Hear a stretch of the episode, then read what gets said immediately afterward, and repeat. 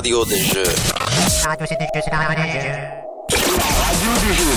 You're listening to the radio. Ok, Bah, j'écoute la radio des jeux. Et toi, qu'est-ce que t'écoutes J'adore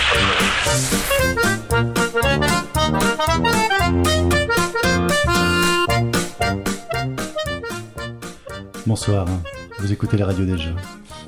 Et ce soir, pour cette dernière émission avant la fin de l'année, parce que c'est bientôt Noël, mais aussi pour le recevoir à la fin de la fin du monde, et parce que ça nous fait plaisir, nous recevons notre parrain bien-aimé Cyril, et peut-être également Thomas Coé qui ne sait toujours pas s'il se joindra à nous. Bonsoir, comment allez-vous? Bonsoir. Bonsoir. Ça va? Bien? Oui, oui, bah ça nous rappelle des souvenirs. On avait fait la première euh, comme ça. Voilà. C'était à Strasbourg à l'époque. C'est bien de conclure avant la fin du monde. Ouais. Et donc vous venez réclamer votre titre de recordman de la radio des jeux. Bah oui, on est obligé de temps en temps d'en refaire une petite euh, histoire de, de garder euh, la prédominance du nombre d'apparitions dans moi, ça va, c'est ma deuxième. hein. Et toi, Cyril? Alors, moi, je sais plus. ouais, mais ça dépend si on compte les émissions spéciales qui ont eu lieu euh, lors de Paris et Ludique. Tu euh, dois être ta cinquième là ou- Ouais, un truc comme ça. T'es le parrain. Ça va être dur de trouver des nouveaux trucs à dire. Tu fais des caméos en fait. Ah Ouais. Donc ce soir avec moi il y aura en effet Albéric qui est comme ça, il y aura également Buzz qui a préparé une question qui tue, Salut Pierre. et Matt qui a préparé 5 minutes de désinformation totale pour commencer cette émission. Oui, alors je tiens quand même à préciser que cette chronique est le fruit de recherches très poussées, que tout est vrai, que tout pourrait être démenti hein, par l'intéressé. Je démarre. Je- voilà, Ah, pardon. mais... mais attends, tu apprendras peut-être quelque chose Je sur toi-même. Istari, parlons-en. Enfin, parlons plutôt de, de Cyril, son fondateur. Tout démarre au plus fort des années 80. Cyril travaille alors au sein des plus prestigieuses agences de publicité françaises et dépoussière le métier en utilisant des méthodes venues des States. Inspiré par la cocaïne, une technique elle aussi venue des States, Cyril dope la prédisposition à l'achat grâce à des slogans à la fois punchy et catchy. Aïe Pépito, c'est lui. On ne résiste pas à l'appel de Banga, c'est lui. Quand y en a marre, y a mal à barre, c'est encore lui. Mais un accident terrible met fin à ses fulgurances créatives. En raison de son addiction sévère, si répandue dans le milieu mais qu'il a depuis soigné, Cyril accouche d'un slogan Ovomaltine, on s'en collerait plein les narines, que les propriétaires de la marque apprécient peu. Cela conduit à son licenciement pour faute vraiment super grave. Eh bien, au revoir. Alors c'est fini alors? Eh oui, vous êtes viré. Ah d'accord. Euh, comment dire J'ai adoré bosser avec vous. Oui, moi aussi. On voit qu'il prend donc avec beaucoup d'enthousiasme. En effet, Cyril va désormais pouvoir se consacrer entièrement à ce qui a toujours été sa marotte, le flipper. Depuis l'adolescence, Cyril vibre en effet au son des bumpers, des slingers, des kickers, des slingshots, des drop targets et des slingshots. Après plusieurs mois d'entraînement sur les flippers les plus diaboliques du marché, Cyril se sent prêt à winner la win et s'inscrit au championnat des bars PMU de Ménilmontant. Le Challenger renverse alors toutes les stars locales. Dédé, Momo et Jackie sont balayés dès le premier jour. Dans la salle du Balto, Mickey, un entraîneur de boxe en pré-retraite, repère le jeune prodige et décide de le prendre sous son aile. Commence alors pour Cyril un entraînement aussi surprenant qu'intensif. Jouant au flipper au milieu d'un ring, alternant corde à sauter et parties endiablées, Cyril se transforme en machine à gagner. De semaine en semaine et de mois en mois, le classement national de celui qu'on finit par surnommer Punching Ball Cyril ne cesse de s'améliorer. Mickey en est convaincu, les talons alsaciens est prêt pour le championnat de France. Trois jours de compétition intensive pendant lesquels Cyril défait un à un les vétérans du circuit. La finale l'opposant à Jojo Lafrite, le tenant du titre, aura marqué les mémoires. Jojo perd en effet son sang-froid légendaire et fait tilter sa machine. Cyril devient alors le champion d'une discipline méconnue en France, mais pas au point d'échapper à l'artiste Richard Gottener qui lui consacre une chanson. 50 points par ici et 300 points par là, les dans. J'ai la la patate Il y a vraiment que là-dessus que je m'éclate. Car je suis l'empereur du flipper. Nous sommes alors en 1995 et l'effondrement récent de l'Union soviétique crée de nouvelles opportunités.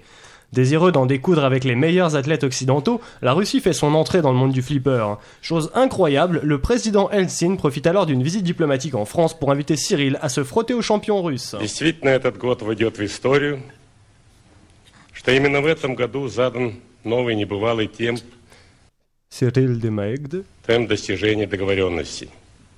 И, соответственно, новый темп сокращения арсеналов этого опаснейшего оружия. Les choses sérieuses commencent. Malheureusement pour Cyril, Mickey trouve la mort en glissant sur un petit Suisse lors d'une escapade nocturne vers le frigidaire. Et Esselé, les talons alsaciens se reprend vite pour s'imposer un entraînement à la hauteur de l'enjeu.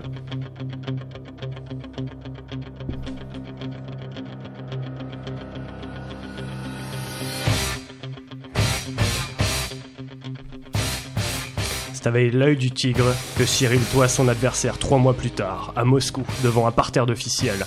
Lors de ce match épique se déroulant sur le flipper Tortue Ninja, Cyril joue avec des moufles pour lutter contre le froid et explose les scores en bloquant la machine à 9 999 999 points. Cette victoire contre l'ancienne superpuissance excite le vieil ennemi américain qui entend faire mordre la poussière au Frenchie. En 1999, Joel Goldfinger, le champion national, invite Cyril à l'affronter lors d'un match retransmis sur la chaîne câblée des sports improbables. À peine arrivé à Miami, Cyril est pris en charge par le célèbre coach Andrew Ballbreaker Ramsey. Ce dernier lui fait assurer ses doigts à hauteur de 500 000 dollars et le pousse à la promotion télé plus qu'à l'entraînement.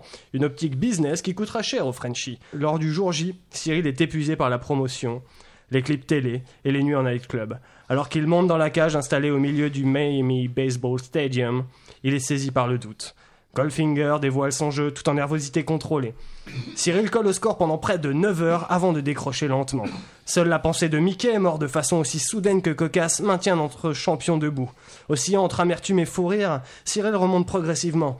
Goldfinger accentue la pression. Le match se joue désormais à la fatigue nerveuse et physique, et la Providence finit par choisir Cyril, qui finit, après 15 heures de jeu, par battre d'un point l'homme au doigt d'or. C'est le sacre d'un vrai champion, à 575 460 323 points contre 575 460 322 points. Depuis ce haut fait d'armes, Cyril a raccroché les gants et joue maintenant pour le plaisir en vivant principalement d'amour et d'eau fraîche. Ah oui, au fait, Cyril crée en 2003 la société d'édition de jeux de plateau Istari, juste comme ça. Alors qu'on peut dire que c'est c'est à peu près tout est vrai. C'est globalement Oui, juste. c'est- C'est globalement juste. c'est- c'est- Et c'est donc, ça. c'est euh, grâce aux revenus du monde du flipper que tu as, que tu as décidé de créer Starry. Oui, complètement.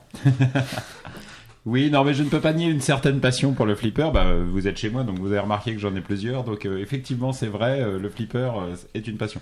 J'y joue pas, malheureusement pas aussi bien que tu l'as dit. C'est regret, mais bon, euh, en même temps, euh, ça demande beaucoup d'entraînement. euh. Il y a- des championnats du monde de flipper, ça existe? Ah oui, évidemment, ouais. Ouais. ouais. Bah, évidemment, tous les, tous les trucs improbables, il y a forcément un championnat du monde. Mais il y a des championnats du monde de Donkey Kong. Il y a d'ailleurs un super beau euh, documentaire qui a été fait là-dessus avec euh, des Américains. Je sais plus. euh, je crois que c'est King of the Kong, Ah, si, le documentaire, et qui est euh, qui est absolument magnifique parce que les mecs sont engagés dans un truc complètement trivial et ils y croient mais comme des champions euh, de haut vol. De toute façon, euh, les mecs, ils doivent faire des scores euh, incroyables. Enfin, de toute façon, tu prends n'importe quelle discipline, tu regardes l'être humain qui a voulu pousser dans cette discipline, il obtient des trucs que personne d'autre n'arrive à faire euh, sur Terre. C'est vrai aussi pour le flipper, donc euh, Et après, il y en a un deuxième qui veut faire comme lui et qui devient son challenger. ouais, C'est la base beau. de tout. C'est beau.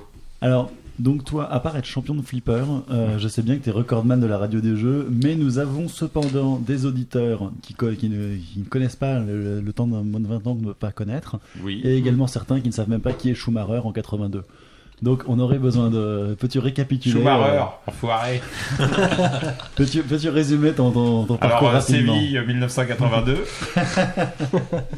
Sur une ouverture lumineuse de Platini, Patrick Battiston va marquer le but qui va nous qualifier en finale de la putain de Coupe du Monde. Et à ce moment-là, il se fait attraper à la sortie de la surface. On est carrément dehors de la surface par. Schumacher, qui lui, qui lui joue les deux pieds en avant, mais sans même regarder le ballon qui passe complètement à côté. Battiston sort sur une civière. Et Schumacher n'a même, il n'y a même pas une faute sifflée contre lui. Il n'y a même pas une faute. Rien. Une des pires injustices de, de, de, de- bon, bon, bref. euh, Non, non. Et c'est- c'est c'est- c'est suite à ça que tu t'es lancé dans le jeu de plateau. Tout à fait. Alors voilà, tu, tu es où toi en 1982 Ah, je me rappelle très bien. Ce, soir-là, en 82, j'étais euh, dans le canapé chez ma grand-mère. Et euh, je regardais, euh, bah, je regardais la demi-finale avec mes parents, avec tout le monde. J'avais, j'avais 11 ans à l'époque. Et euh, la suite de la demi-finale est épique quand même parce que euh, du coup, on va en prolongation, vu qu'il y avait un partout. On monte à 3-1. Je confirme. Euh, chez qui C'est Giresse et, euh, Et Trésor. et Trésor qui marquent les deux buts. Et les enfoirés d'Allemands reviennent à 3-3. Ils sont jamais morts. Rummenigge Fischer. Ouais, tout à fait. Et euh, finalement, euh, je crois que c'est Roubèche qui marque le, le pénalty Oui, de la victoire. Didier Six. Didier Six euh, rate. Un Alsacien. C'est pas Bossis Bossis Euh, aussi, raté. deux Et Ouais. Raté. Alors que Bossis, Ouais, alors Buzz, que- stopper, euh, alors que Bossis était à l'époque le, pratiquement le meilleur à son poste au monde. Au monde, C'est- ce qui est complètement fou dans ce que tu racontes, Oui. c'est que je crois que la radio des deux jeux n'a jamais été une émission culturelle à ce point-là. Ah bon, pardon. Ah bah tu encore. Non, mais c'est des trucs. Enfin, France-Allemagne 82, c'est peut-être le match euh, le plus marquant. euh, évidemment, euh, enfin bon, euh, il y a la Coupe du Monde euh, 98, mais C'est rien à côté. mais j'allais dire même la même la victoire en Coupe du Monde 98 n'a jamais effacé la fronde 82. C'est Ouais. pas possible. Ouais, Il y avait eu des guerres mondiales avant aussi. Ouais, ouais, c'est vrai aussi. Et il y en a eu pour moins que ça. Ouais. Et toi, et toi, à l'époque, t'es déjà joueur, donc à 11 ans?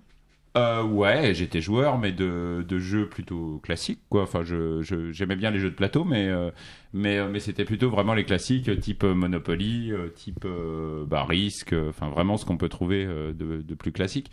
Ça existait pourtant déjà, hein, parce que je crois que bah, le premier Spiel des Sierras, c'est 79, euh, Le lièvre et la tortue, ou un truc comme ça.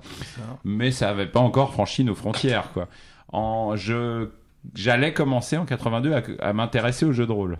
Je connaissais pas encore tout à fait, mais j'allais voir dans pas longtemps une émission sur le jeu de rôle qui allait me faire un espèce de flash de révélation.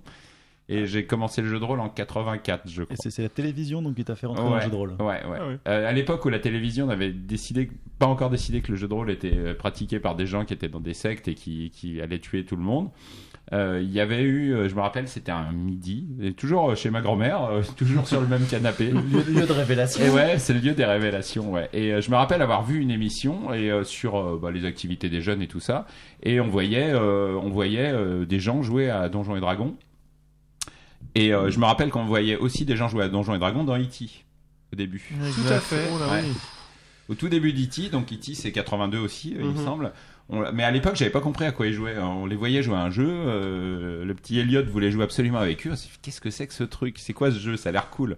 Et E.T., c'est vraiment. euh, L'une des raisons du succès d'E.T., c'est que c'est vraiment toutes les années 80. Enfin, c'est la Madeleine de Proust, hein, les jeux Atari, tout ça. euh, C'est c'est- marrant. Et à l'époque, j'avais pas compris, mais en plus, je- mais après, j'avais vu cette émission à la télé en 83, je pense. Et, euh, et c'était euh, la révélation du jeu de rôle, quoi. Ça d'ailleurs c'est complètement anecdotique, mais euh, pour E.T. et le jeu vidéo, parce que tu parles des jeux vidéo Atari, Ouais. il y avait un jeu E.T. qui était sorti sur Atari. Oui, je me rappelle. Et euh, qui avait fait un tel four que la légende, en tout cas, veut que Atari ait décidé d'aller enterrer toutes les cartouches dans le désert du Nevada, je crois en fait. Ah, c'est possible. Euh, ouais. Alors, Je me rappelle que c'était sévèrement moche, en tout cas. Ouais. c'est marrant, c'est que 84, ouais, il y a beaucoup de, beaucoup de gens de ta génération, c'est-à-dire la mienne, Ouais. qui, qui, ont, qui ont découvert le jeu de rôle. C'est vraiment l'année, euh, l'année- je pense que ça doit être l'année des premières traductions, mais c'est aussi la- la- l'année de Sydney, euh, le hip-hop. Ah, Euh, Il y a beaucoup de gens qui en Bien 84 sûr. ont découvert le hip-hop en France. mais il venait de chez nous, euh, Sydney. Moi, je suis un gars d'Argenteuil et Sydney vient d'Argenteuil. Allez, respect vois, Sydney, si tu nous écoutes. Et du coup, comment Je pense Excuse-moi. Evan, euh, oui, euh, je disais oui, euh, mais effectivement, mais je pense aussi que c'est parce que c'est aussi l'époque de la sortie des premiers jeux de rôle français. Moi, j'ai commencé sur l'ultime Là, épreuve Ouais. Et euh, ça doit être à peu près ces eaux-là, Mais 84. toi, Sydney, euh, tu, tu jouais avec lui. Enfin, tu. Pas connu, T'étais en classe Ah, avec mais il y lui. avait, il y avait un choix à faire à l'époque. C'était soit jeu de rôle, soit hip-hop. Ah ouais, j'ai choisi jeu de rôle. T'as choisi la minorité. J'ai hésité longtemps, hein, j'ai hésité longtemps, mais finalement, j'ai décidé pour le pour le jeu de rôle. Et, et donc, comment t'es passé du jeu de rôle au jeu de plateau? Ben euh, assez naturellement, euh, c'est-à-dire qu'à l'époque, il y avait- enfin c'était, on allait se procurer ça dans des boutiques spécialisées, qui étaient euh, bah, les, les premiers euh, les premiers jeux des cartes, euh, tout ça. Et euh, en plus des jeux de rôle, ils vendaient aussi du jeu de plateau, et donc on a commencé à s'intéresser à des trucs qu'il y avait à l'époque. Alors il n'y avait pas pléthore, mais mais qui avaient l'air plus intéressants que le Monopoly, euh, façon euh, civilisation, euh, euh, Dune, ce genre de trucs quoi. Même si Dune, je me rappelle l'avoir acheté dans un Toys R Us, curieusement. Ouh, la grosse erreur. Ça existait déjà. Toys R Us. Bah Toys R Us, ouais, alors c'était pas aussi vieux que ça, c'est un peu plus tard. Ça doit être dans les années 90. Mhm. Oui. Je me suis acheté Dune dans un Toys R Us parce que je ne sais pas pourquoi, mais les jeux produits par Jeux des cartes se trouvaient en Toys R Us. Et c'est là aussi que j'ai acheté euh, les colons de Catane, curieusement. Dans un Toys R Us. Et là maintenant, tu fais encore du jeu de rôle ou c'est un truc qui est. Quand t'es parti dans, dans ton activité de platéiste, si tu me passes l'expression. Bah, la dernière partie qu'on a faite, c'était il y a bien un an, un an et demi, je Bon, pense. ça, ça euh, va encore. Ouais, ouais, ouais. Parce qu'il y a beaucoup de gens qui sont lancés en jeu de plateau, qui ont découvert les comptes Catan, Magic et tout ça, qui, Ouais. qui ont un jour plié les Gaules. Non, moi Magic m'a pas. moi- Je- J'emploie des mots un peu Ouais. dangereux. Non, moi Magic m'a pas trop arrêté dans. Enfin, en fait, les jeux de cartes à collectionner, ça m'a pas intéressé avant assez tard. Donc, euh, donc ça m'a pas du tout empêché de faire du jeu de rôle. Euh, curieusement, j'ai plus arrêté. Enfin, j'ai- plus arrêté euh, parce que euh, plutôt les filles, quoi. Alors moi je dis toujours cette anecdote, mais c'était ma petite copine qui m'avait offert euh, mon premier starter de Magic. C'est mignon. Oh, c'est mignon, effectivement. Ouais. Mais euh, J'aurais dû l'épouser. Par contre, je continue toujours un petit peu la collectionnite en jeu de rôle, à savoir que moi, je suis un grand fan de l'appel de Cthulhu. Maintenant, c'est, ça continue à être publié par les éditions Sans Détour, et c'est des malades, ils publient à une vitesse. Ah, vitesse incroyable, ouais. Et toi, et toi, t'achètes à la même vitesse Bah, euh, à vrai dire, je m'arrange un peu avec Millennium, qui est mon je leur dis, euh, bon, envoyez-moi tout ce qu'ils ont sorti depuis la dernière fois, et euh, je reçois une pièce énorme. Je dis, mais c'est pas possible, il y a 5-6 suppléments, ils arrêtent pas. Ouais, et la qualité est là. hein. Et Ouais, fran- ouais. Franchement, euh, tu les lis? Bah non. Jamais, jamais tu les ouvres. Il a pas. parlé, il a parlé tu de les collectionnite. Hein. Non, Tu les ça- possèdes. Ça, c'est un, Je ça, Ouais, ça, c'est un problème de joueurs de jeux de rôle Ouais. qui ont arrêté le jeu de rôle, mais qui se font croire qu'ils continuent, enfin, qui ont arrêté certains jeux, mais qui se font croire qu'ils continuent d'y jouer en achetant les suppléments. Rien Ouais, on se dit, je me dis pour mes vieux jours, un Ouais, truc c'est comme ça. ça. Mais tu soutiens le, le jeu, le milieu du jeu de rôle? Non, puisqu'il paye- il Non, je, les- les- les paye comme un, euh, un genre de prix. Et, et toi, donc, Thomas, est-ce que tout a commencé également par France-Allemagne 82 Non, j'étais pas né encore. Petit enfant. non, mais... bah, je suis d'une autre génération, quoi, je sais pas, donc euh, non, mais moi j'ai euh, j'ai fait du jeu de rôle aussi, euh, tout pareil, donc euh, Bien, bien. les- la version euh, la version après, quoi, en fait. Tu vas pas être obligé d'être désagréable toute la soirée. Si, si, si, tu euh, vas te je casser pense tout que-. À l'époque où tu avais commencé, les illustrations étaient bonnes, les couvertures, les, les, Voilà, les c'est livres ça. de base étaient des Et couvertures rigides. C'est pour ça euh, qu'après Istari a décidé. Non, pardon. Non, mais, mais je, je te comprends. En tant que représentant de la jeunesse de cette table, je suis d'accord avec toi. C'était pas mieux. Moi, je dis quand il. Enfin, franchement, euh, j'ai j'ai pas mal arrêté de me désintéresser aux jeux de rôle quand ils ont commencé à sortir tous les trucs du type vampire et compagnie. Mm. Le fameux, ce qu'on appelait le storytelling. Euh, Quand ils ont commencé à se prendre la tête, en fait, non Ouais. C'est-à-dire que euh, quand ils ont décidé de plus jouer trop le jeu de rôle sur table, alors j'ai rien contre les GN, loin de là, mais à un moment donné, la frontière est devenue vraiment difficile à difficile à deviner parce que les mecs, c'est- ils- en fait, ils jouaient à euh, bon, moi je suis un super vampire, je joue de l'interaction sociale avec des gens euh, euh, Ça- au, au cours d'un dîner, et pour moi c'était déjà plus du jeu de rôle quoi. C'est un cas particulier, euh, Vampire, oui. Vampire, Ouais, hein, ouais. parce que c'est vraiment autour de ça que s'est créé euh, du sort un jeu semi-réel, mais qui était propre vraiment au monde des ténèbres. euh, c'est c'est pas vrai de tous les jeux de rôle de ce type. Le storytelling, euh, c'est un, c'est un terme Oui, fumeux, oui, euh, oui. euh, voilà, qui a été euh, marketé quasiment. Voilà, on trouvait ça fumeux nous à Ouais. l'époque. Ouais, mais Dans le milieu du GN, de toute façon, les, les, les joueurs vraiment de vampires, c'est qui adorent ça, c'est assez particulier. quoi. C'est- c'est- c'est- on va dire c'est une branche. Ils vont voir Twilight. Oh, je sais pas. je pense- T'es dur, là. Là, t'es dur pour eux. Non non non, je plaisante, je plaisante, ami ami vampire. Tu n'aimes pas toi Je sais pas, j'ai pas vu. On parlera de Twilight plus tard. Oui. Non, mais en fait, là, t'arrives en parlant de Twilight, à, voilà, à raccrocher nos jeunes auditeurs, parce que le but de cette int- introduction, c'était ça, c'était pas... Alors, à propos des jeunes auditeurs, moi je suis resté au fait que euh, Thomas est trop jeune pour avoir connu France-Allemagne 82, mais j'ai pas eu beaucoup plus d'explications. Ah ouais, non, il est impitoyable, Tu Pierre, n'aimes, hein. tu n'aimes- pas le football, Thomas? Ah non, t'as décidé, Non, décidé de te joindre à nous, t'as décidé. Je veux dire, maintenant faut T'as assumer. connu au moins France-Allemagne 86. Franchement, Ouais, défi. Tu, tu peux Oui, nous non, citer un mais- match de foot, Thomas Le dernier match officiel France-Allemagne. Non, euh, mais le foot, c'est pas, pas le sujet auquel vous Ah avez bah envie de voilà, parler. voilà, là. voilà, mais le gars il Alors. le dit au bout de 3 minutes. Ah bah, je suis un peu long à coucher, ouais. Et donc toi, tu rentres par le jeu de rôle, par les jolies couvertures, les jolies illustrations. Mais quel jeu de rôle alors? Bon, moi, j'ai commencé avec l'œil noir. Non, t'aurais dû J'ai dire... le droit de Ah, l'avouer- mais j'ai- le droit de l'avouer. oh bah, oh bah oui, ça va, t'es un genou, l'œil noir, c'est super vieux. C'est super récent. T'as- Moi, t'aurais dit vampire, j'aurais adoré.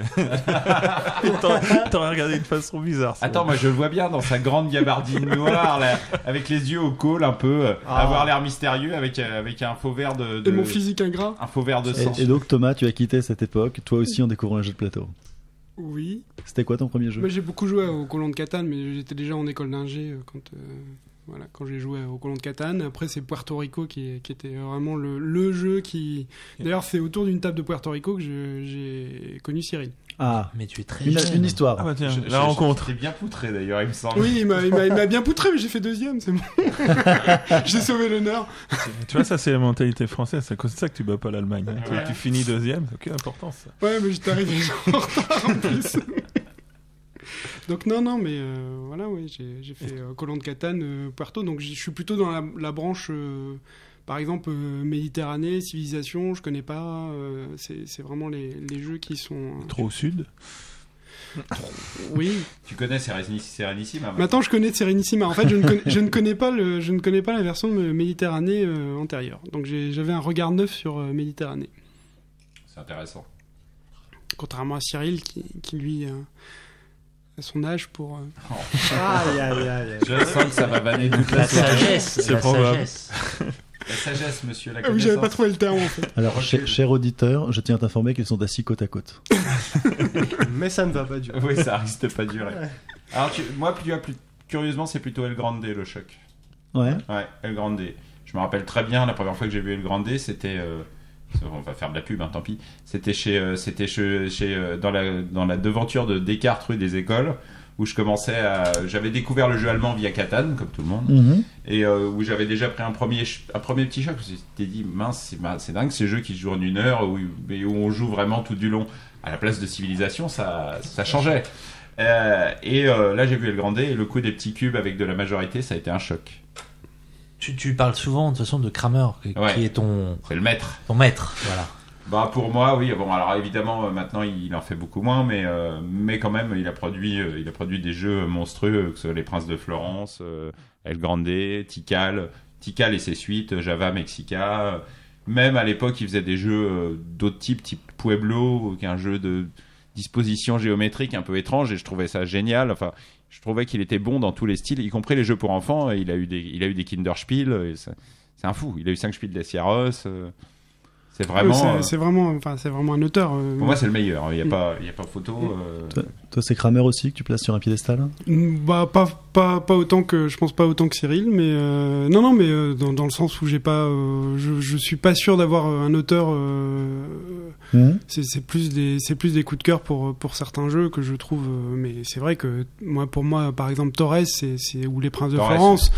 Enfin, c'est deux jeux qui sont qui sont euh, qui sont des monuments quoi. Et, euh, et, euh, Mais dé- déjà à l'époque, quand, quand, quand vous avez pris vos premières claques, comme ça, vous vous intéressiez à l'auteur du jeu.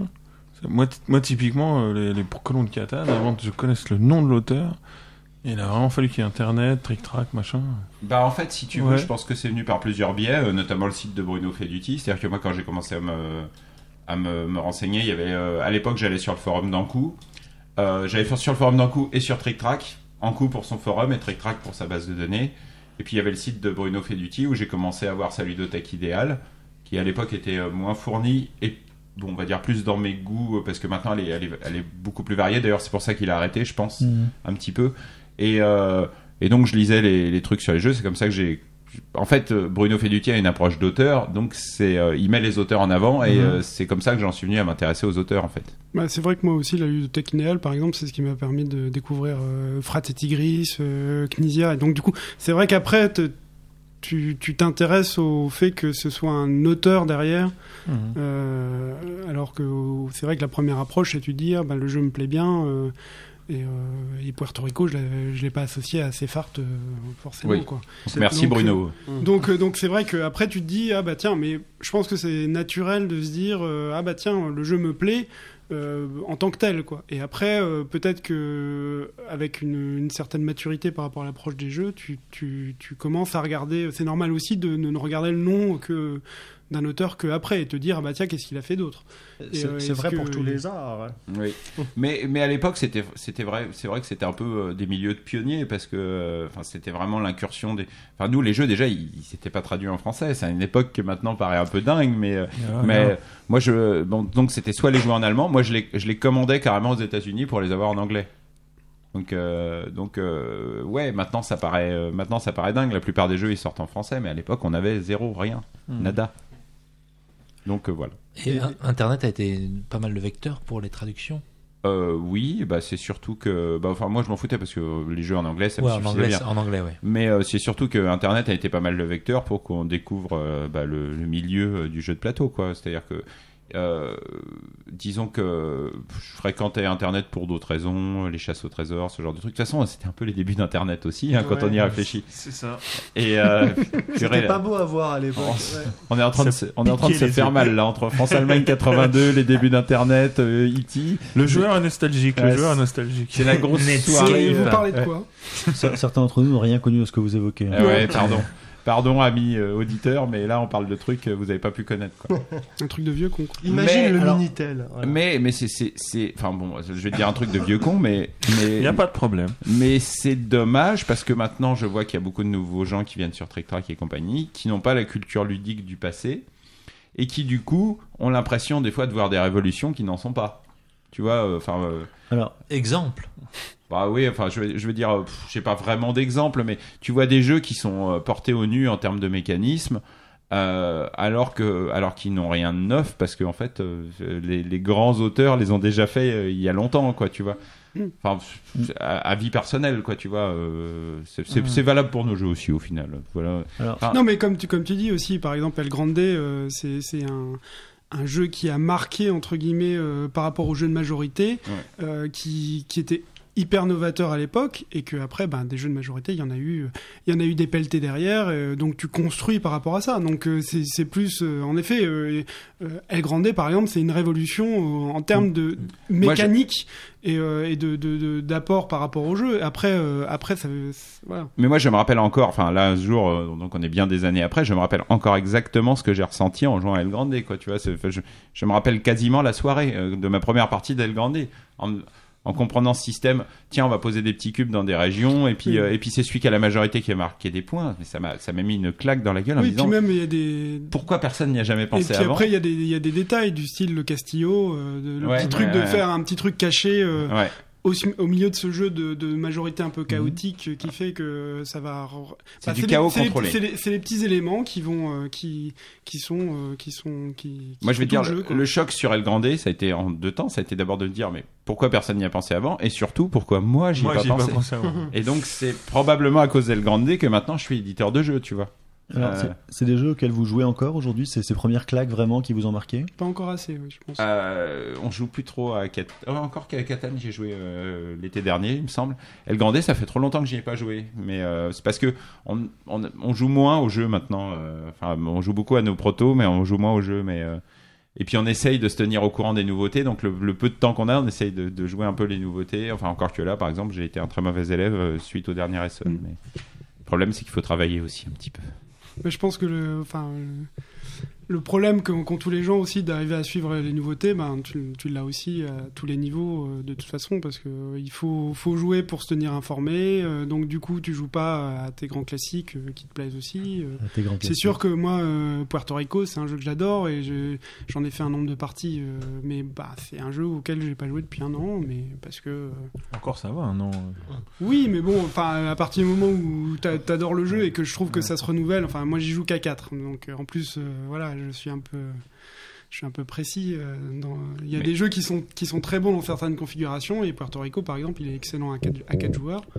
Et, euh, et, euh, et, bah, je regrette de ne pas pouvoir y jouer plus, mais euh, bon, bah, ça Surtout fait un que- peu partie de. Surtout que des fois, tu te dis, mais enfin, tu, tu testes certaines nouveautés, tu, tu dis, il n'y a rien de neuf, tu es déçu. Tu te dis, mais pour, des fois, pourquoi on se casse le cul Pourquoi on joue pas un bon vieux classique quoi? Je ne citerai pas de nom. Ouais, et justement, ce bon vieux classique. Euh, donc, Ah. on, est, on est beaucoup à la réédition. Euh, c'est vrai pour euh, des jeux qui marchent depuis plusieurs années et qui sont réédités au, au bout de, voilà, de, de quelques années, mais c'est vrai aussi pour euh, les grands anciens. Mais c'est pas de la réédition, c'est de l'exhumation à ce stade. Ouais, en ce Mais moment, on exhume, ouais. Ouais, ouais, mais c'est plutôt une logique sympathique. Donc, chez euh, justement, il y a eu le. Il y a eu le cas Sherlock Holmes. Le cas Sherlock Holmes, Ouais, même même euh, Serenissima, enfin, de toute Ouais. façon, on va, on va dire, euh, entre guillemets, quand vous dites des exhumations, mais c'est vrai que.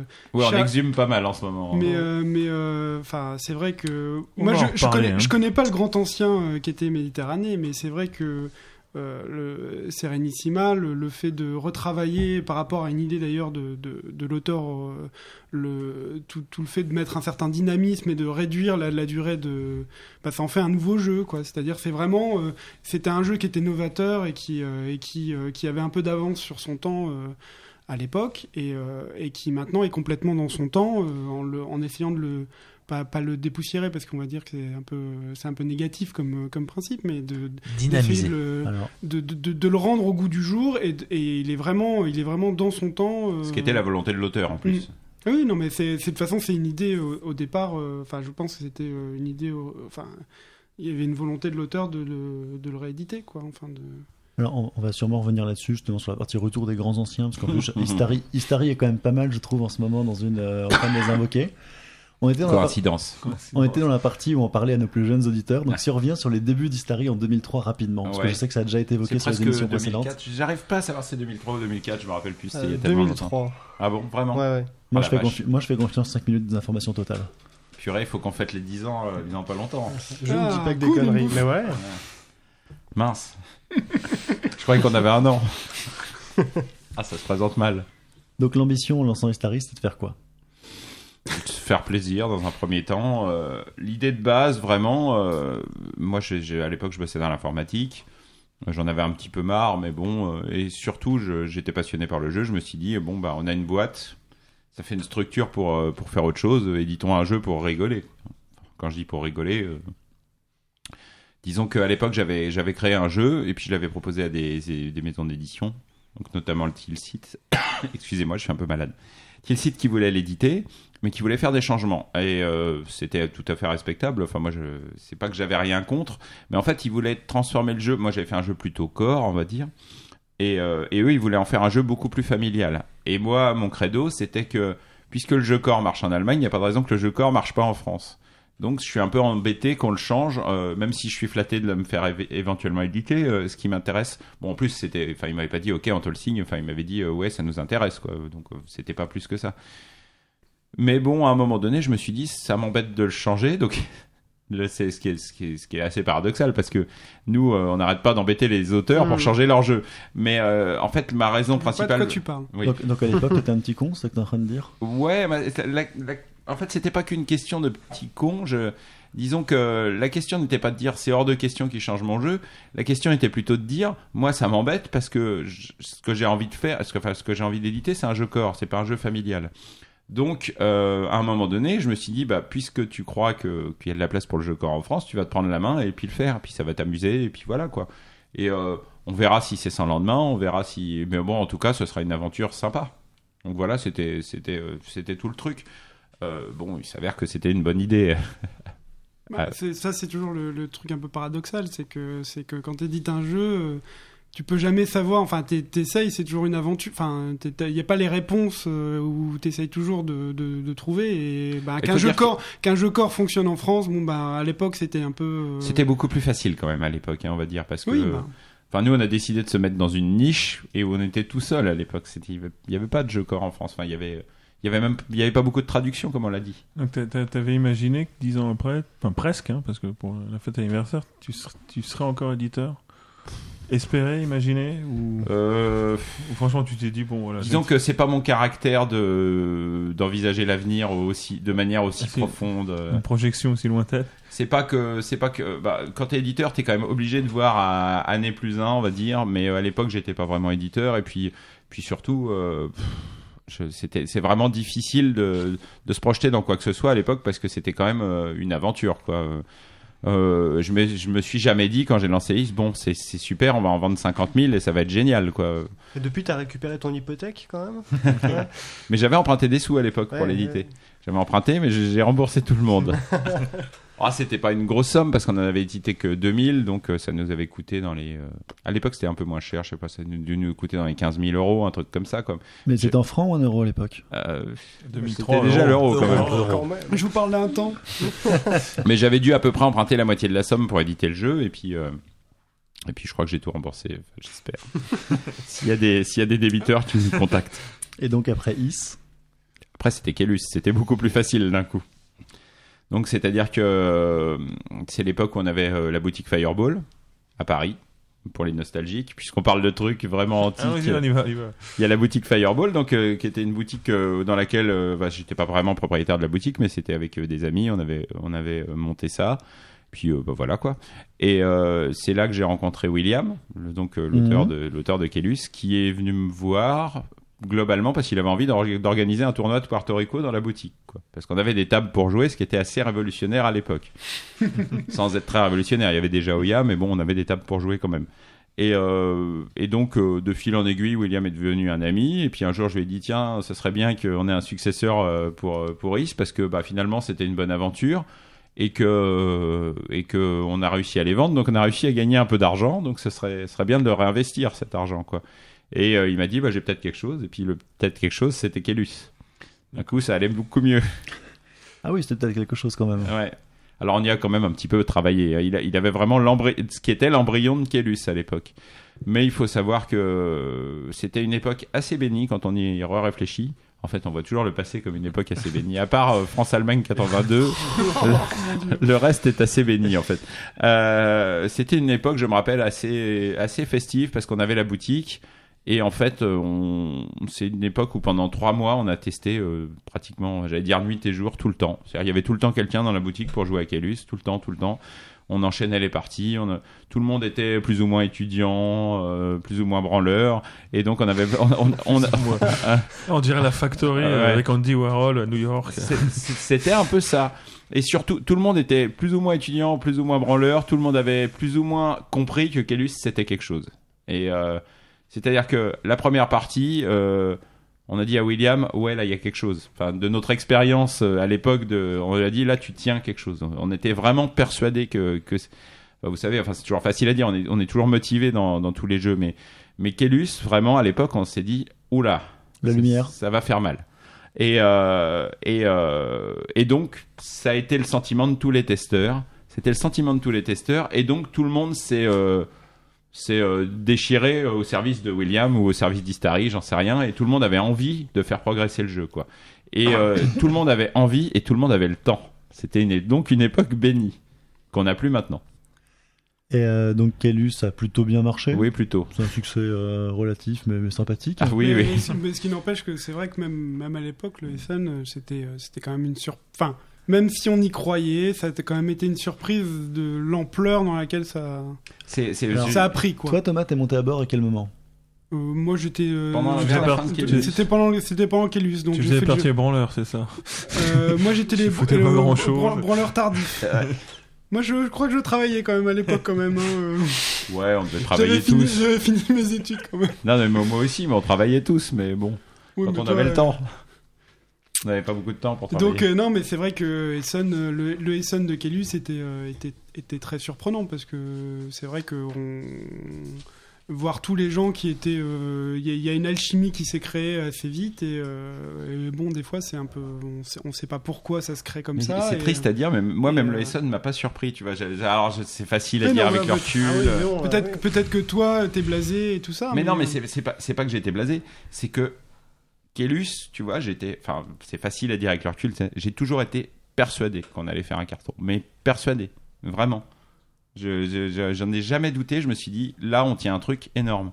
Euh, et. euh, et voilà, enfin, je, ouais, bon, enfin, c'est pas de la clairvoyance, c'est juste que ça s'est bien, bien tombé de toute façon parce que clairvoyance.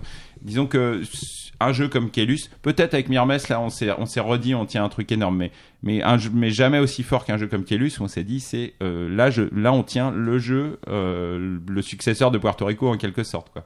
Ça, ça te, ça te l'a déjà refait ce, ce sentiment euh, que Un peu avec Myrmes, ouais. Myrmes. Ah. Olympos, déjà, on, on- un petit peu, mais bon. T'as senti qu'il y avait, euh, tu dis, là, il y a ouais. quelque chose. Ouais, Myrmes, on s'est dit, il y a quelque chose aussi, ouais, effectivement. Alors, on, on peut pas dire encore si Myrmes connaîtra la carrière de Kellus, mais faut admettre que euh, il démarre plutôt bien. Donc, euh, donc voilà.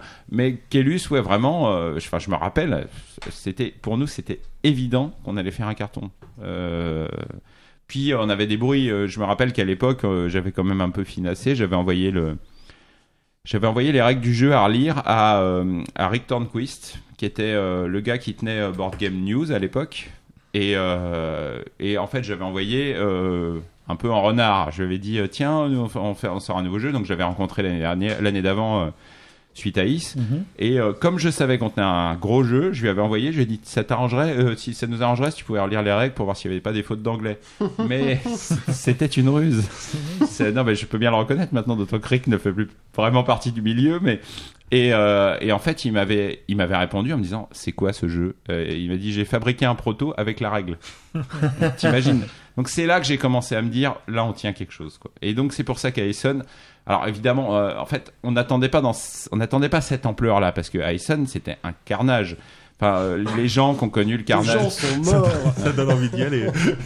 Non, mais déjà la veille de l'ouverture, on avait vendu une centaine de boîtes, quoi, tu vois. euh, La donc, veille. euh, oui, la veille de l'ouverture. Là, on s'est dit bon, on va peut-être les vendre nos boîtes. Quoi.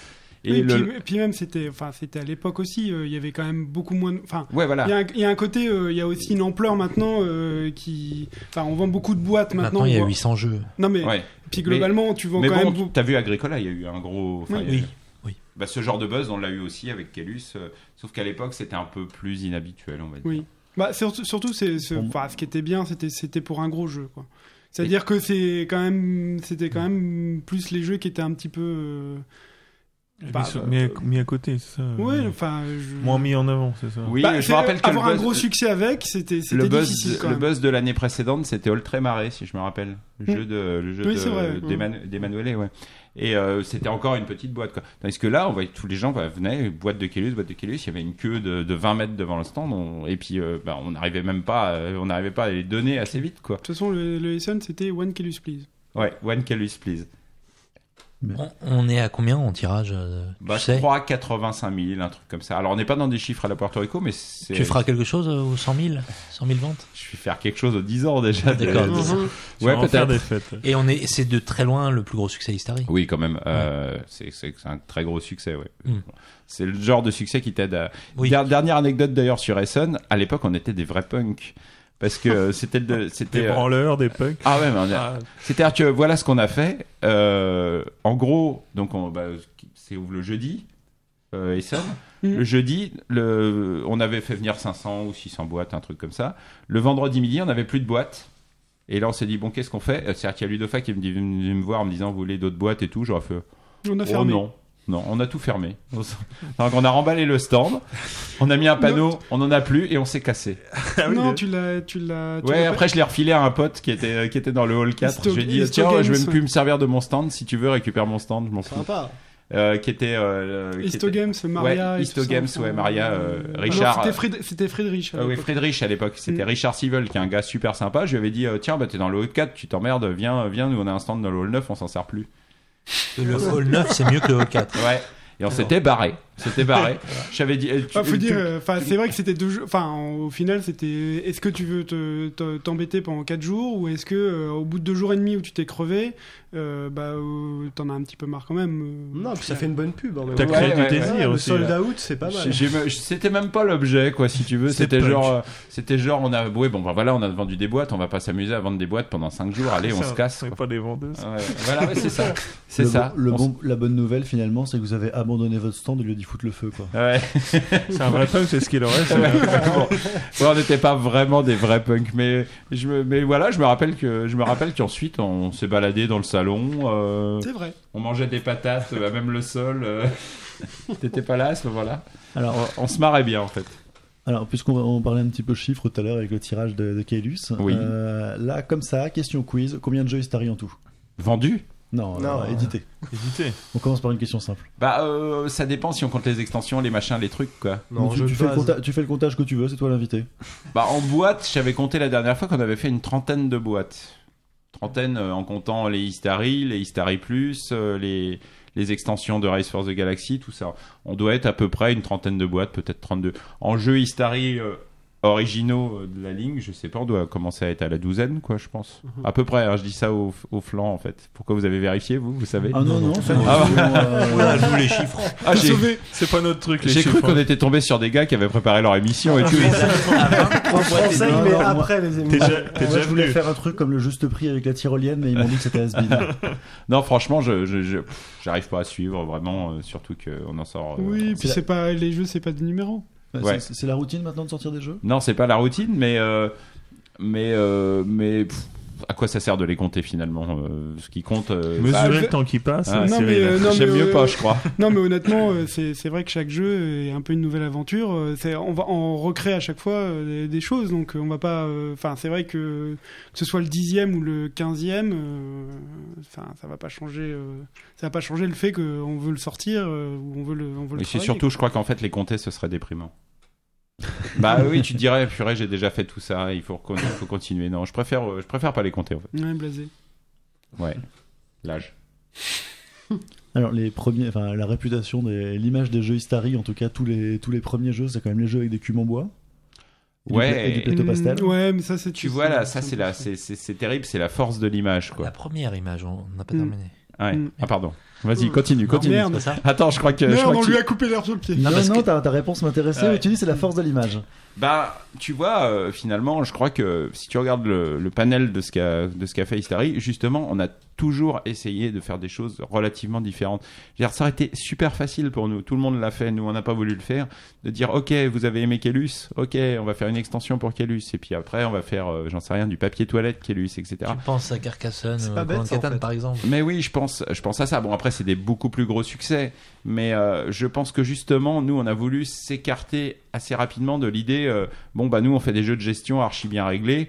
On a essayé toujours de les faire différemment, voire de tenter d'autres aventures type astéroïde et tout ça.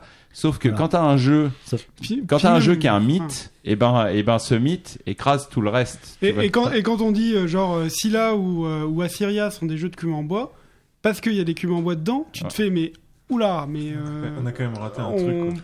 parle pas de la même chose quand même. Alors- enfin, il y a un moment, euh, c'est pas c'est pas les mêmes, euh, Oui, mais on c'est n'est pas, pas les mêmes enjeux, c'est pas les mêmes. euh, Ouais, mais on n'est pas dans la méritrage, tu vois. Enfin, je pense Ah que non c'est- mais oui, Non, mais, d'accord. ouais. Mais euh, ce que je ce que je veux dire, c'est que il y a eu beaucoup de jeux de gestion, euh, de conversion de ressources et de ce que tu veux. Et il y en a euh, encore. des- oui, des- oui. Au Trick ça- cette année, il y en a au moins deux. Enfin, Mais ce que- n'est pas hasard. Alors, il y en a au moins tu trois. parlais- non, mais Et, c'est- et ça, et ça, si on les compte chez Histary, il n'y en a pas des masses. Parce que même à la rigueur, je vois encore euh, Myrmès, on dit ah bah tiens, c'est encore un jeu de ressources, machin.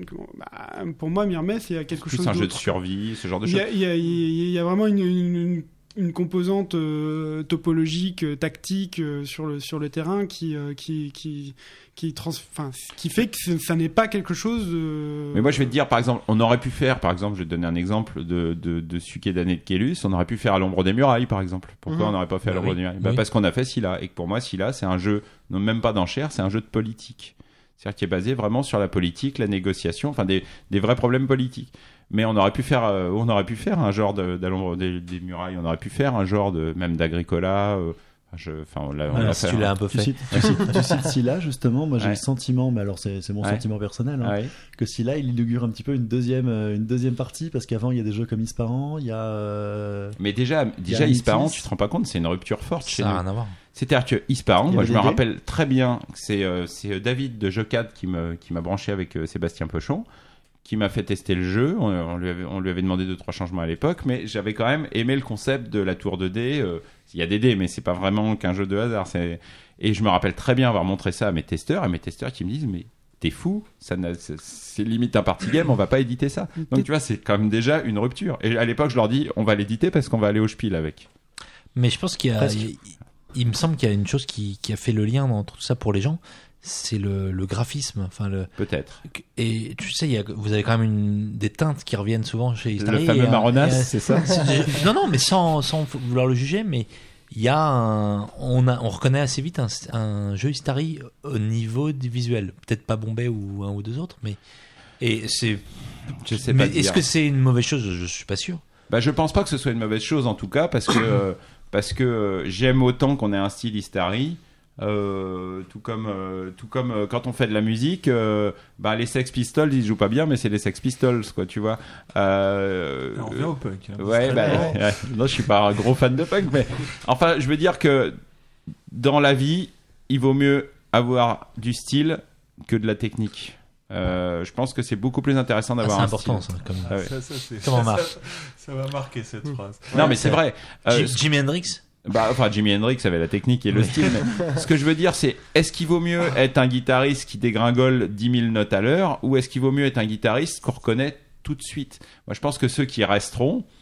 euh, bon, je, je, vais pas te- je pourrais t'en citer des tas, mais bon, je vais prendre un exemple de guitariste qui est pas très technique et pourtant qu'on reconnaît tout de suite. Tu prends le guitariste de U2, The Edge, il a développé une technique Mhm. musicale qui fait que un solo de The Edge, c'est un solo de The Edge. Après, il y a des milliards de guitaristes qui jouent mieux que lui, qui jouent plus vite. Même moi, je dois jouer plus vite que lui. Mais, mais la, la question n'est pas là. Moi, j'ai pas de style. Lui, il a un style. Et euh, je pense que pour rester, il vaut mieux avoir un style que d'avoir travaillé l'instrument jusqu'à la mort. Quoi. Bon, voilà. Ouais, c'est- recevable. Enfin, c'est mon opinion. Et donc, Bah, ce- cette étiquette. tu la euh, partages. cette étiquette Calus, tu l'as trouvée un peu. Non, je mets des guillemets un peu, mais lourde à, Bah non, à parce que ça porter. aide. Ça aide quand même au final. Ouais. Ouais, je sais pas. Tu sais, ça, bah, je vais te refaire un parallèle avec la musique. Ça doit être un peu comme ces, comme ces groupes qui font un Ah oui. gros tube Un et qui sont condamnés à le jouer toute leur vie en concert. bon, euh, est-ce que c'est une condamnation en même temps? Si tu pourras, tu pourras jouer des concerts toute ta vie grâce à ce morceau Alors, euh, alors bon, euh, c'est douteux. Après, les mecs ils disent non, mais on a toujours la même énergie chaque soir pour le jouer. Ou il y en a qui te disent euh, j'en peux plus de ce putain de morceau. Euh, à vrai dire, nous, c'est, nous, c'est pas si lourd à porter finalement. On a quand même fait Kellus Magna Carta hein, pour, pour les suites, je précise quand même. Mais euh, nous, c'est pas si lourd à porter parce que euh, au final, on a, euh, enfin nous justement, c'est pas comme un morceau qu'on est forcé de jouer jusqu'à la fin des temps. C'est un, c'est un, c'est un jeu qui existe et puis voilà, il existe. C'est c'est beaucoup moins lourd, à, beaucoup moins lourd à porter comme poids. Et franchement.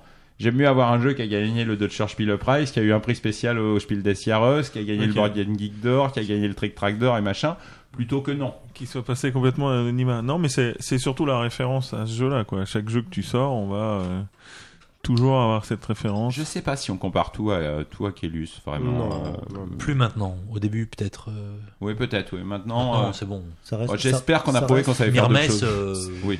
On Bah, est loin. Je pense que dans objectivement dans l'histoire du, du jeu, euh, enfin dans les types de jeux, c'était les jeux c'était El Grande pour le jeu de majorité. Ouais, ouais. Kailus a quand même posé un jalon en son sens. Ouais, dans les, dans les jeux d'un Ah, peu mais très clairement. tout ça. Oui, bah, le le- worker placement, etc. Bah, disons que c'est une sorte de fierté quand même, c'est que je pense que peut-être si un gars dans 50 ans fait une espèce de thèse euh, sur les, les jeux, il sera peut-être obligé de parler de Kellus. Bon, Non, mais après, vous avez posé Et un jalon, tiens- euh, et tu- et que tu tu le tiens veuilles ou non. Ouais, mais c'est pas et vraiment à moi de tiens- le dire. Et tu te Non, tiens à non. sa disposition pour te faire interviewer Ah pour bah, sa, dans pour sa 50 ans, thèse. mon pauvre ami, Dans 50 ans.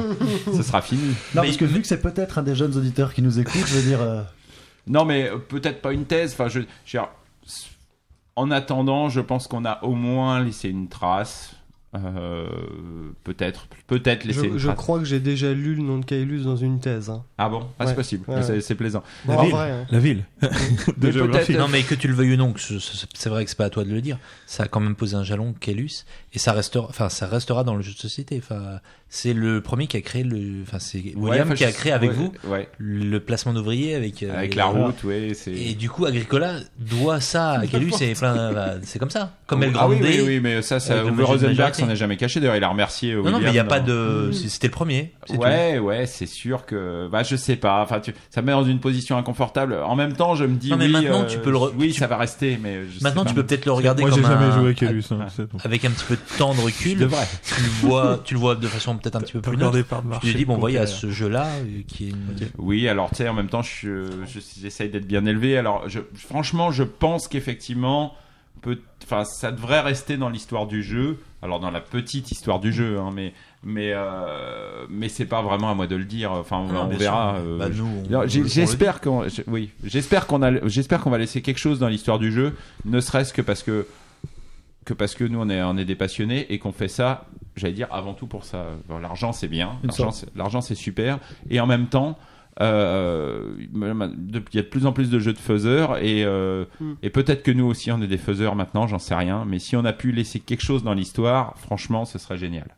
Parce que euh, bah, je sais pas, c'est pas, enfin, moi, c'est pas ma fierté personnelle parce que y de toute façon, il n'y a pas mon nom sur la boîte, etc. Moi, mon nom sera oublié euh, par l'histoire, mais si j'ai pu euh, faire un jeu qui compte dans l'histoire, enfin, éditer un jeu qui compte dans l'histoire, ben, bah, franchement. euh, Déjà, tu peux toujours te dire qu'on en parle dix ans après. Ouais, c'est vrai. c'est déjà pas mal. Oui, mais c'est parce que je suis là, alors vous êtes forcé d'en parler.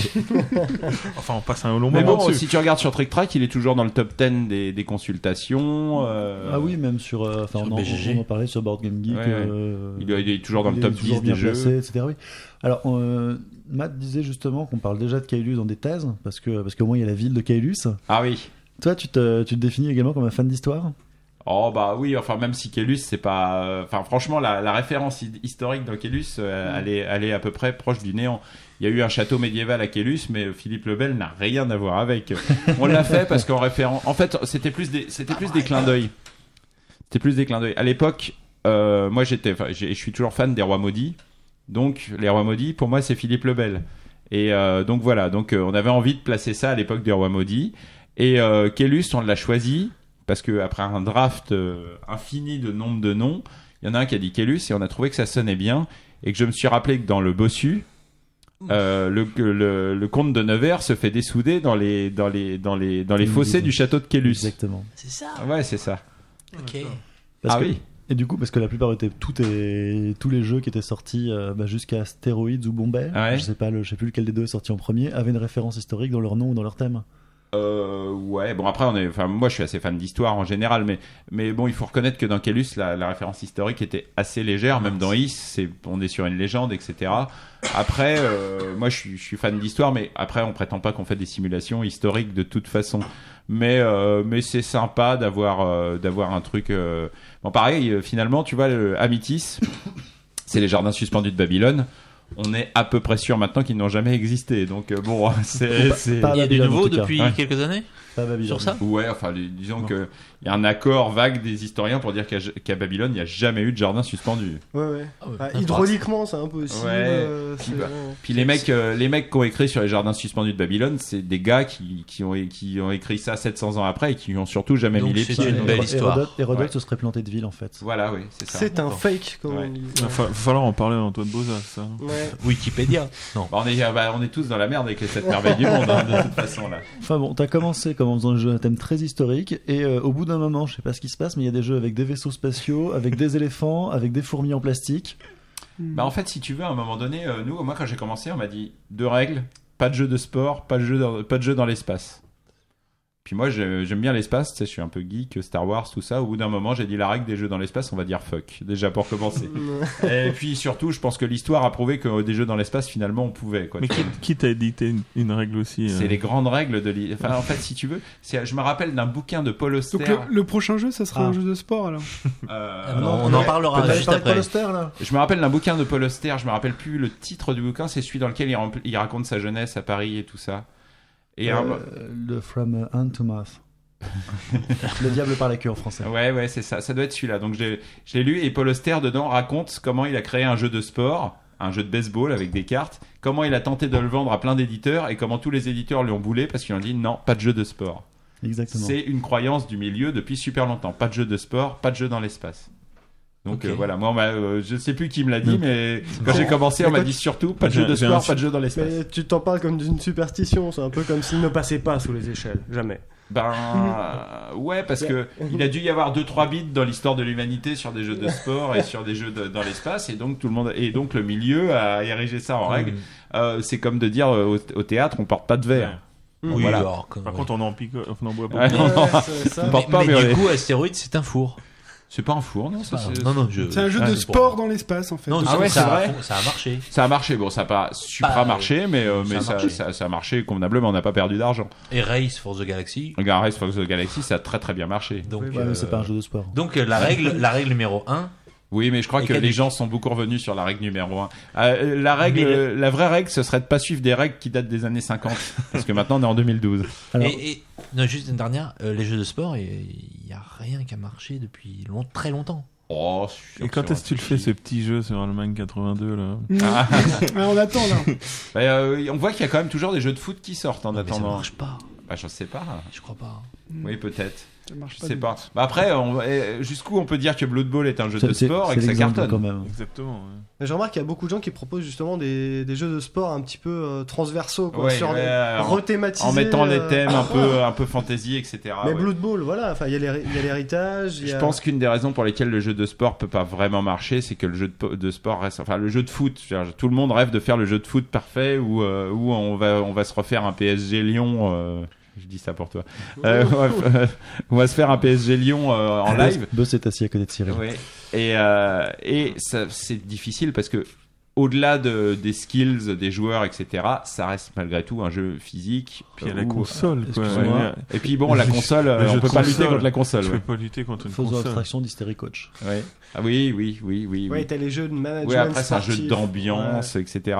Mais en, en attendant, je pense que le, enfin bon, je dis pas ça. Enfin, je souhaite beaucoup de chance aux jeux de- aux- à ceux qui tenteraient l'aventure du jeu de foot, mais je pense que un jeu de gestion foot, c'est juste infaisable parce que parce qu'on ressentira jamais l'émotion du l'émotion du l'émotion du, du gars qui, qui de Zidane qui fait un qui fait qui fait une roulette. euh, Ou un coup de boule. euh, un sûr, coup de boule ou- oui je préfère retenir euh, sa, sa, fameuse, sa, fameuse reprise, sa fameuse reprise de volée qui aurait pu lui valoir un ballon d'or entre parenthèses merci et, euh, et, et ce genre de choses quoi ou euh, ou euh, ou euh, ou son match contre le Brésil euh, où, il, où, il les a, où il a humilié toute l'équipe du Brésil bon bah ça c'est difficile à faire avec des cartes et des dés quoi tu vois Alors, on parle des jeux, des jeux maudits ou des jeux qu'il faut pas faire. Il y a une question Minitel. Une fois n'est pas coutume, je vais poser une question Minitel. Il y a Podzob70. Je suis content que ça soit toi qui la pose. Très bonne sélection. Ah, Excusez-moi, je, pose la question de Podzob70. Oui. Avec Si on lequel prononce je n'ai- bien, Avec si on lequel je n'ai aucune relation, je précise. hein. Euh, qui te demande s'il y a un jeu que tu as fait que tu regrettes. Honnêtement, non. Aucun. Hein Hmm. Non. Pourquoi?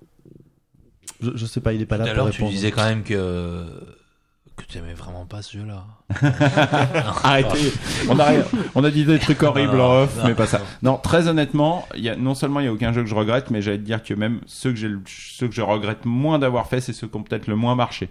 Mais c'est pas, c'est pas tant au niveau du fait de regretter le jeu lui-même, c'est peut-être euh, est-ce qu'il y a des jeux qui sont sortis et tu t'es dit après coup que s'il avait été fait différemment, il aurait été encore mieux ou différent? Chez nous, Ouais. Sorti au Chez vous, un euh, autre moment. Bah, tu peux toujours, euh, enfin, euh, par rapport à, à des réactions, euh, tu peux toujours euh, continuer, améliorer. Mais de toute façon, il y a un moment, il, soit euh, le jeu il sort, soit il sort jamais. Mhm. Donc, de toute façon, il y a un moment, euh, tu fixes une date, tu dis, euh, bah, le, le jeu il doit sortir, et soit, soit il est censé. Il y a des- d'ailleurs des jeux qui, euh, qui, qui sont passés à la case poubelle parce que, euh, voilà, ils n'étaient pas destinés à, à sortir, c'est tout. Donc, euh, soit euh, ils sortent, et dans ce cas, ils sortent euh, de la meilleure manière qui, qui soit, soit. euh, soit euh, donc, je Ouais, pense. dis- enfin, je disons que c'est une grande règle chez nous, on essaie de pas avoir de regrets quand on sort le jeu. C'est-à-dire, on, on essaie de se dire, bah, celui-là, on l'a Faut être fier du jeu, quoi. On l'a poussé au-delà de tout ce qu'on pouvait le pousser. C'est toujours l'anecdote des gars euh, qui ont livré le bateau de Waterworld à Kevin Costner. J'ai déjà dû raconter dans une, euh, dans une radio des jeux. Les- les- les- les- Donc euh, il a commandé à une boîte française le bateau de Waterworld et les mecs c'est tellement des vislards qu'ils avaient tout peint en blanc, y compris l'intérieur des, des écrous et compagnie quoi. Puis Kevin Costner ils ont pris le bateau pour Waterworld, la première chose qu'ils ont fait ils l'ont salopé dans tous les sens quoi tu vois. Mais mais nous c'est on est dans le genre de peindre en blanc à l'intérieur des écrous juste par principe parce que parce que c'est notre métier de peindre en blanc aussi à l'intérieur des écrous. Donc des regrets de ce point de vue-là, non seulement j'en ai pas, mais je te dirais que même les jeux qui ont le moins bien vendu du tas, euh, je suis non, je, je- non seulement je regrette pas de les avoir faits, mais en plus j'en suis fier parce que parce que euh, parce qu'il y a des il y a toujours des gens pour apprécier pour apprécier ou comprendre ce qu'on a fait et que même si ça n'a pas été un succès international, bah c'est pas grave. Il y a des gens qui ont compris ce qu'on voulait faire. Et enfin bon, ça paraît super prétentieux de dire ça, mais pour nous, l'objectif, on avait un message à faire passer avec ce jeu-là, et ce message a été compris par certains, bon, pas par tous. Après, euh, c'est le grand, la grande loterie euh, de la nouveauté. Hein.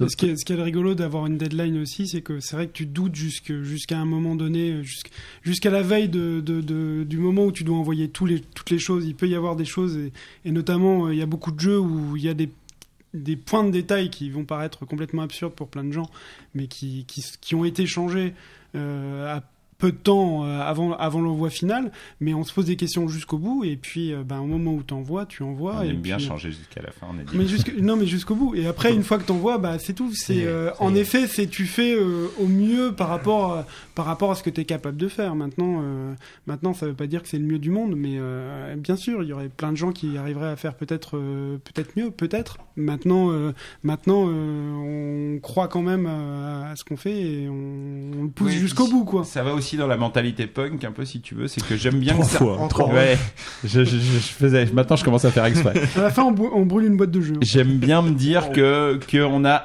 des gros succès et qu'on a certains succès underground. Tu vois ce que je veux dire C'est non compris. Euh, C'est pas Ah, c'est pas non un compris. C'est le succès. Tu vois genre la- non, non, mais il y a un magazine estonien qui avait publié une très bonne critique. Je vois de quoi tu parles.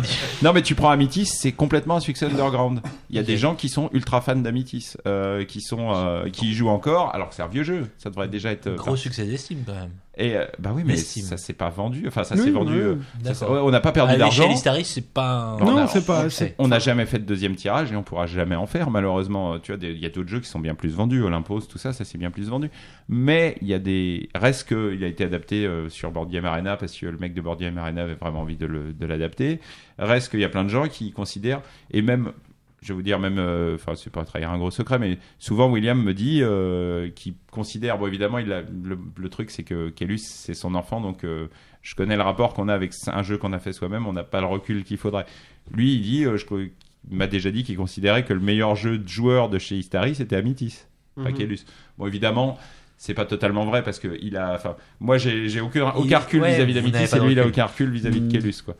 Mais bon, ça fait toujours plaisir à entendre, surtout que William, c'est pas le genre à le dire s'il le pense pas. Et euh, bon, mais même si Kellus, c'est beaucoup plus marquant. hein, euh, je- Mais bon, c'est un genre de succès underground. Et en fait, il y a la fierté, la fierté punk de faire des succès underground aussi, quatre fois. Oui, et puis notamment aussi, pa- par exemple, Amity, c'est un jeu aussi euh, qui a été quand même beaucoup travaillé. De, enfin, qui, qui a- il y a, il y a tout eu, un- enfin, il y a eu un cheminement euh, par rapport à, à l'ébauche initiale. Il y a eu un travail de, de... Le chien. Oui, non, mais puis par rapport à, à l'idée, euh, l'idée originale, euh, voilà quoi. Donc euh, c'est vrai que c'est- ça fait partie vraiment de l'esprit historique. quoi. Après, le regret, c'est que malheureusement, tu vois, bon, bah, euh, donc, euh, pour continuer sur l'image d'Histary, on a souvent l'image de faire des jeux euh, un peu moches, parce qu'à l'époque, on faisait des jeux un peu moches. Avec des gens qui tirent la. Parce que, parce qu'à l'époque, tous les jeux étaient moches. Tu regardes Oh, Puerto- la belle excuse. Tu regardes, mais enfin, tiens, mais il y avait les c'est- illustrateurs allemands, Doris. euh, Alors ouais, les, les mecs qui étaient payés C'était 10 000 euros. très moche. Euh, bah, non, mais il y avait des bons aussi. Le gars qui faisait Tikal, comment il s'appelle? Ah, lui, il était bon. Ouais. Vowinkel. Ouais, Vowinkel, il était payé 10 000 euros par jeu. Alors bon, à moi, à un moment donné, euh, j'aurais bien aimé l'embaucher aussi, quoi, tu vois. Enfin, je, c'est ce qui se disait à l'époque, c'était que c'était euh, 10 000 euros par jeu. Alors, Ravensburger avait peut-être les moyens, mais nous, on n'avait pas les moyens. Nous, on faisait un Qui peu. faisait Ursup, c'était quand même faible. Enfin, Ouais, après, oui, Doris, c'était le style Doris et Franck, Ouais, ouais. bon, faut, il y avait un cachet quand même. Ouais, puis on s'en Ah, souvient de la boîte. faisait- Ouais. Voilà, c'est. Mais tu vois, oui, effectivement, Bon, donc, bon, C'est un enfin, style. les jeux- c'est sûr que Kellus, la vieille boîte, c'est pas, c'est pas somptueux. C'est pour ça qu'on l'a refait là récemment. Mais tout à fait. Et on aimerait bien, mais bon, c'était un jeu qui avait euh, 7 ans. Donc euh, on aimerait bien, ce, genre, moi, un de mes rêves, ce serait de refaire Amitis euh, au propre, avec euh, les moyens qu'on a maintenant, les palettes Avec, graphiques. avec Menzel, par exemple. Oh non non toujours mon frère il ferait un truc euh, il ferait un truc somptueux je pense maintenant mais le truc c'est qu'à l'époque il n'y avait pas de palette graphique à l'époque on, vraiment on bricolait quoi et euh, mais le problème c'est qu'on peut pas le refaire parce qu'on le vendrait pas Oui. il reste encore quelques boîtes il reste plus- vraiment plus beaucoup de l'ancienne édition donc euh, bah euh, peut-être Ouais. laisser passer 20 ans Moi, c'est pas trop, c'est pas trop le, le, le, le, le- le trait lui-même qui Ouais. m'avait euh, qui m'avait tiqué, mais c'est cette espèce de d'austérité Oui, mais qui est assez typique avec un personnage qui est sur le côté de la boîte en, en, en plan serré trois quarts et qu'on voit sur plein de boîtes en fait. elle était sexe quand même euh, la reine Oui, bien sûr. Ah. on avait mis une nana à, à moitié en déshabillé euh, Ouais. avec un regard un peu lascif il y avait quelque chose quand même Ah. D'ailleurs- vous avez été censuré quand vous avez essayé de le refaire. hein. Euh, ouais, on a été censuré sur Scylla, il est vrai, il est vrai. Ouais, mais ça, c'est les Américains, ils sont devenus. Scylla était censuré. Avec Une paire de fesses. Au-delà au-delà des paires de fesses, mais il y a quelque chose qu'a dit Thomas tout à l'heure qui m'a. euh, T'as dit que Au-delà si quand le des jeu. paires fesses. Bah, je veux dire, on peut parler des paires de fesses de la soirée si on veut. Oh, mais, c'est euh, bien aussi. Euh, euh, Th- Thomas a parlé tout à l'heure du fait que quand un jeu est pas prêt à sortir, euh, globalement il sort pas. Oui. Ça veut dire que vous avez aucun euh, serpent de mer de jeu qui est depuis 10 ans dans vos cartons et Non, que- quand même pas. On en a qui sont. Non, mais les jeux sont tous restent tous longtemps dans les cartons, tous autant qu'ils sont. Mm. Je sais qu'il y en a beaucoup qui me posent des questions sur Aliens là, qui sortira un jour. mhm. Oui, bah, il est dans- depuis longtemps dans les cartons. D'accord. Puis un jour il va sortir. c'est juste que son heure n'est pas encore venue. Ouais, mais on va le sortir. euh, On a... enfin, je rassure les auteurs qui nous écoutent. Bon, ils le savent de toute façon. mais on désespère tous nos auteurs. Il est vrai, on désespère. Surtout que moi, je suis un grand fan d'Agnette. Ouais, mais on désespère tous nos auteurs. Euh, j'en suis conscient. De temps en temps, je vais faire face à une grosse crise de nerfs, pas de fa- pas de pas d'énervement, mais de de mais on va mais il va jamais sortir mon jeu. Alors tu vois avec un peu de un peu de larmes, euh, je leur dis bah si il va sortir quand il sera prêt. Voilà. mais je sais c'est super déprimant, mais C'est Mais, punk. mais- mais non, mais en même temps, euh, enfin Oui, moi je c'est vois, un peu je vois pas, euh, enfin, euh, c'est- un peu la ligne, euh, la ligne directrice. C'est, euh, je vois pas, je vois pas l'intérêt de sortir un jeu si on ne pense pas que derrière euh, il est prêt à être sorti. C'est pas la peine de de proposer des choses aux gens si euh, nous déjà on n'est pas convaincus euh, derrière. Après, ça veut pas forcément dire que Disons les que gens, les gens, sortira- les- ça veut pas forcément dire que les gens seront convaincus derrière. Et puis c'est pas, c'est pas forcément parce qu'ils ont un mauvais, une mauvaise opinion ou une mauvaise analyse du jeu. C'est juste que déjà euh, le, le premier prérequis, c'est euh, si euh, un jeu doit sortir, c'est qu'il faut que, il faut qu'il soit euh, convaincant. quoi. disons que j'aurais juste dire un truc, c'est que le jour où on sortira des jeux comme ça, c'est-à-dire en disant bon bah allez on le sort, c'est l'heure des Suns, euh, on le sort et tant pis, ce sera mieux d'arrêter. Voilà. Matt? Non, ce qui veut dire que vous gardez les jeux dans les tuyaux et que vous vous posez pas la question euh, de, de, de l'évolution éventuelle du, du milieu, des goûts, de, de ce qui se fait en ce moment et que le truc doit sortir. Non, non, non, non, non, non. on est des que- punks. Non, non, Sur la Non, forme. non, je pense, non, je pense pas parce que parce que c'est c'est on, on reste quand même de toute façon des joueurs et euh, que on sait euh, on sait euh, aussi apprécier ce qui se fait en ce moment, ce qui voilà. Donc on- c'est un mélange de choses. Donc euh, on n'est pas complètement décorrélé par rapport à, ce qui peut sortir, à ce qui peut plaire. Après, ça veut pas forcément dire que parce que on sait que ça peut plaire, euh, il faut sortir un truc dans le même dans le même goût. C'est euh, après euh, pour que, enfin voilà, euh, Sherlock Holmes, c'était par exemple un projet qui, euh, alors faire du neuf avec du vieux quoi. Enfin c'est euh, c'est un projet un projet qui au départ euh, Ça n'a jamais été le but. Hein. non mais le, le truc c'est que c'est un projet au départ euh, Cyril C'est un devoir de vacances sur le coup. oui, et Cyril n'était pas, on se demandait le nombre de, le nombre qu'il fallait en tirer, il c'était pas, c'était pas hyper évident. Et, euh, et, euh, et au départ, ça devait même être presque un projet euh, euh, Istari, Istari euh, Limited Edi- Edition où ça serait euh, 500 exemplaires ou 1000 exemplaires parce que euh, ça plairait à des geeks. Voilà. Et en fait, au final, ça a été une vraie. Enfin, Mhm. ça a été poussé à une succès. édition. Non, mais même au départ, ça a été poussé à une édition et ça a été premier tirage, c'était 3000 ou 5000, je 5000, sais plus 5000. c'était 5000. Donc voilà, où ça a été dans, dans le choix de se dire, bon, maintenant, tant pis, on prend le pari. euh, ça, c'est- Ouais, et, et au départ, c'était quand même pas, euh, genre, euh, enfin, à part d'avoir, euh, d'être cartomancien et de savoir comment va, se ouais, passer c'est un risque, c'est Tu, un risque. tu- tu ne sais pas, tu ne sais pas comment ça allait se passer. Et les gens l'ont très bien accepté et, euh, et c'est à la rigueur c'est une Là, surprise et ça reste carton. ça reste une surprise et moi euh, c'est c'est c'est le genre de surprise qui m'enthousiasme à continuer à faire des les choses que je peux faire pour Istari donc euh, donc euh, donc Sherlock Holmes je trouve ça euh, par exemple je trouve que c'est une très agréable surprise avec et pourtant les, les Il en choses- faut aussi, hein, des fois, des bonnes surprises. oui voilà non mais c'est c'est c'est plaisant quoi c'est plaisant Ah, mais tu- Alors, Oui. oui, excuse-moi. Je t'en prie, vas-y, Pierre. Non, donc tu me disais que, enfin, tu essaies de nous convaincre depuis le début que t'es resté un punk, etc. Non, j'essaye pas de te convaincre. Ah, non, non, mais je- il manque un peu de cheveux pour ça mais bon C'est vrai. Au-delà des attaques sur le physique, est-ce que, est-ce que, est-ce que, est-ce que t'as un punk qui a changé? Est-ce que ta, ta ligne éditoriale a changé? Est-ce que ton approche du jeu a changé? Parce que Thomas dit que vous suivez également ce qui se fait, ce qui prouve que vous vivez pas dans une cave tout seul? Mais euh... Est-ce que le punk est au milieu Le, de la le punk en, le punk en moi aurait tendance, te- tendance à te dire que, que, je, que je suis ce qui sort par, euh, par intérêt, mais Et pas par- par, mais pas par, euh, pas par, euh, pas par recherche scientifique. Mhm. quoi. Non, par passion. c'est- mais, c'est- mais Ouais, ça, voilà. mais ça t'influence quand même. Bah, on- on- je pense qu'on est tous influencés euh, à un point A ou B. euh, Enfin, tu vois, c'est c'est toujours euh, faire un jeu, c'est des influences que tu digères. Après, moi, euh, après moi, si tu veux, euh, l'idée c'est que euh, je sors ce dont strict depuis le début, je sors strictement ce dont j'ai envie. Donc, donc, si tu devais te définir là, maintenant, ta Un ligne, édi- ta ligne éditoriale. Bah, la, ligne, la ligne Istari, elle est, elle est très très simple à définir. C'est un jeu qui plaît à Cyril. Mmh, c'est D'accord. ça. C'est un jeu qui sort chez Istari. Et mais à la rigueur, Une c'est sorte une, une dictature certaine- bienveillante. c'est une, une certaine, c'est une certaine cohérence. C'est-à-dire que en même temps, euh, par exemple, moi je, je me souviens de Myrmès. Euh, euh, Cyril revenait du ski, euh, il avait eu le proto et il était euh, il, bon, il était enthousiasmé. voilà. Et le premier truc qu'il avait envie de faire, c'était de dire, bah, voilà, je vais vous proposer de jouer. Et il était quand même curieux de savoir ce qu'on. Donc le, le premier le premier point de départ, c'est euh, en gros, il faut que ça plaise à, à Cyril. Et euh, à la rigueur, c'est la ligne directrice. Et après derrière, il est quand même à l'écoute de, de. Après, je trouve de des gens qui veulent bosser sur le jeu avec moi. Voilà, il est à l'écoute de choses pour se dire bon ben voilà, est-ce que c'est une bonne idée, est-ce que c'est pas une bonne idée? Après, euh, il y a- y a- il peut avoir euh, des coups de cœur et puis euh, et pas et pour l'instant ça arrive pas à son terme aussi. De toute façon, il y a c'est pour ça qu'il y a, des, jeux à travailler. Et, donc voilà, Mais Mi- Myrmès, c'était facile, ça a fait l'unanimité chez tout le monde. Tout le monde a joué, tout le monde a dit ah oui, bah ça faut le faire. Il y avait vraiment aucun souci. Donc voilà. Donc un jeu Istari, c'est un jeu qui plaît à Cyril, et quand Cyril n'a pas eu l'occasion de le faire lui-même, il le réédite dans la gamme Plus ou Vintage. Ouais, il y a de ça, il y a de ça. euh. La gamme vintage, ça a toujours été le concept du, jeu euh, coup de cœur. Euh, Bon après, c'est vraiment, je vais pas les chercher vraiment moi-même. C'est plutôt on me les propose quoi. Tu... On a réédité Taj Mahal parce que Rio Grande nous a dit tiens, est-ce que vous voulez faire Taj Mahal? Et moi, c'est un jeu que j'aimais beaucoup. Les Princes de Florence, c'était une opportunité. Alors ça, j'ai dit c'est oui. Kramer. Ouais, j'ai dit... j'ai dit oui tout de suite parce que bah, c'était les Princes de Florence, bon sang.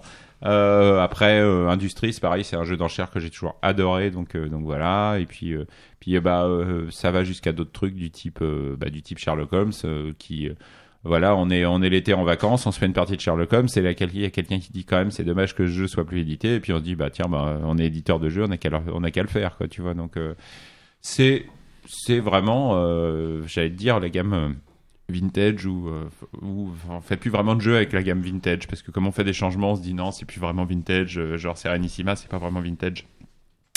Et ben la gamme vintage, c'est vraiment récréatif. Alors c'est un peu bizarre de se coller du boulot pour être récréatif. C'est pas très punk en attendant. mais mais c'est vraiment l'idée. Sherlock Holmes, vraiment au départ, comme a dit Thomas, on s'est dit tiens, on va le faire. Bon bah on en vendra 500, mais mais tant pis. Puis au bout d'un moment, euh, sur Sherlock Holmes, j'avais tellement bossé que je me suis aperçu, je me suis dit non, la 500, euh, c'est vraiment euh, perdre de l'argent euh, tellement tellement c'est de boulot quoi. Et, euh, et donc on s'est dit bon, bah, il va falloir en faire plus. Et puis surtout quand j'ai vu les prix que ça coûtait d'en faire fabriquer 500 ou 1000, je me suis dit bon. euh, et que j'ai vu qu'il y avait un genre d'engouement sur le retour de Sherlock Holmes éventuellement, je me suis dit allez prenons un risque total, imprimons-en 5000. Et t'es- t'es- tu l'expliques ce succès ou pas du tout? Oui, enfin moi j'ai une, j'ai une explication. théorie? Ouais, j'ai euh, j'ai une explication. Je pense que c'est une bonne explication.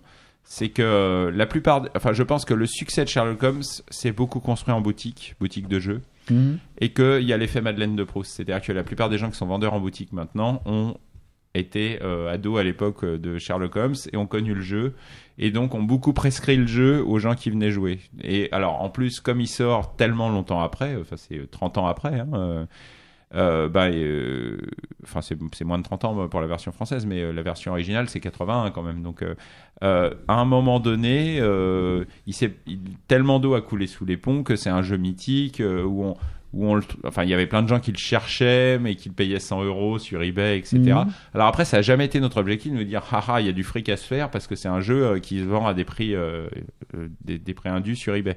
Non vraiment nous on avait envie de refaire Sherlock Holmes parce que parce que j'aime bien Sherlock Holmes parce que le jeu est génial et voilà.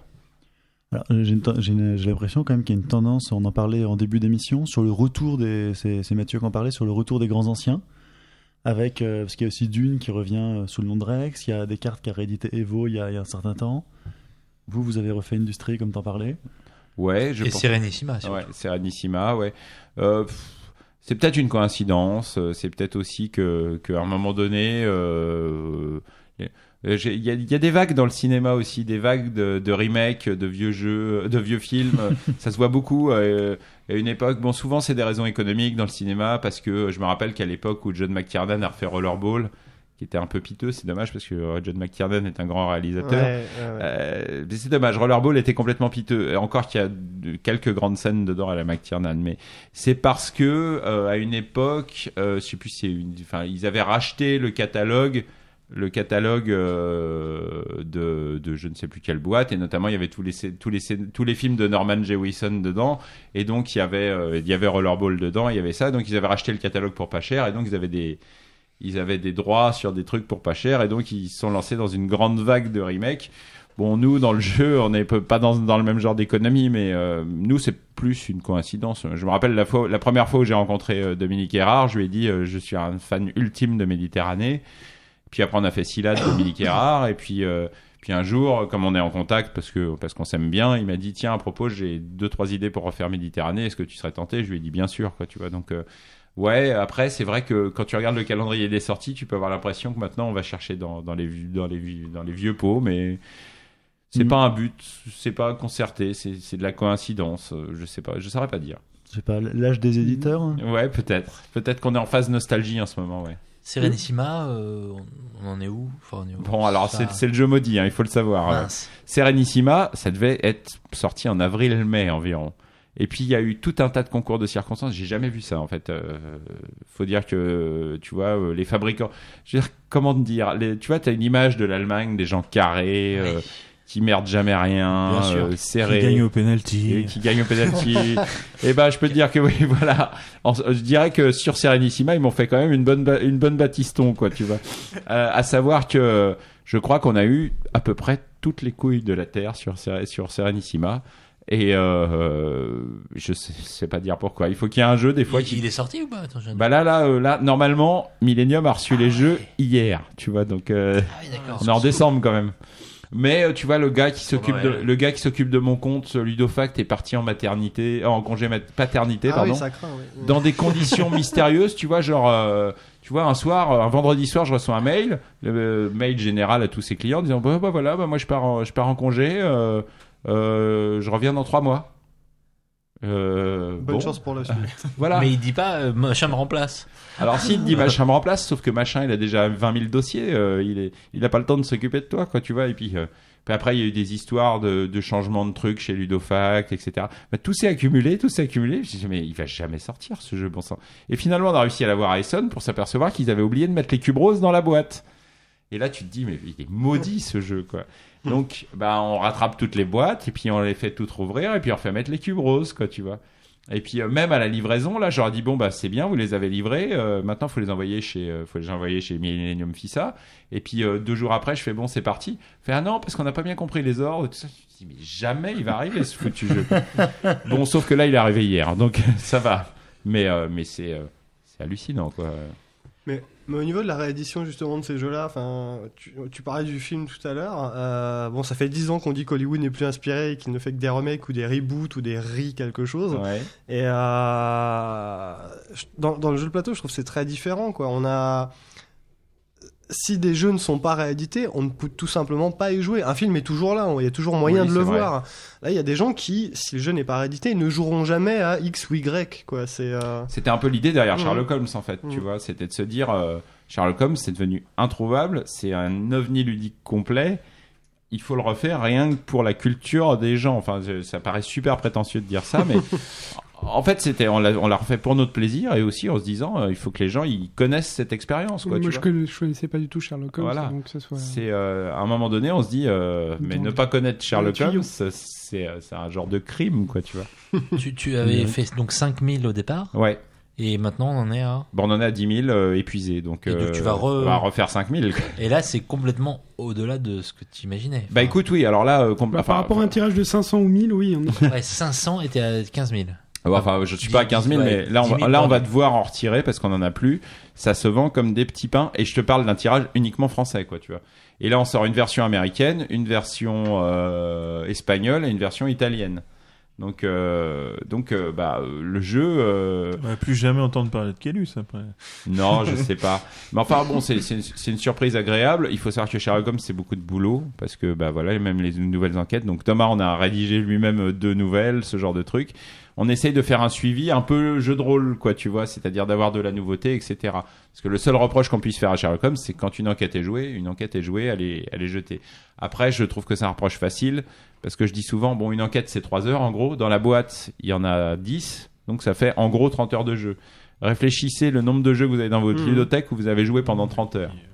Le truc, c'est que malheureusement, les gens ne réfléchissent pas Oui, du tout de ce euh, point de vue-là. Et puis c'est vrai que Sherlock Holmes, moi, enfin, surtout que moi je suis dans une culture euh, cube en bois, hein, si on veut. Ah oui, c'est pas du cube en bois, Sherlock et, Holmes. euh, et, et c'est vrai que moi je, je suis toujours euh, très prenant. Enfin, à chaque fois, je, même, même les enquêtes du net ou tout ça, moi je, j'ai toujours l'impression de faire une, une soirée euh, qui est particulière. Peut-être parce que j'ai pas la culture GN, j'ai pas la culture.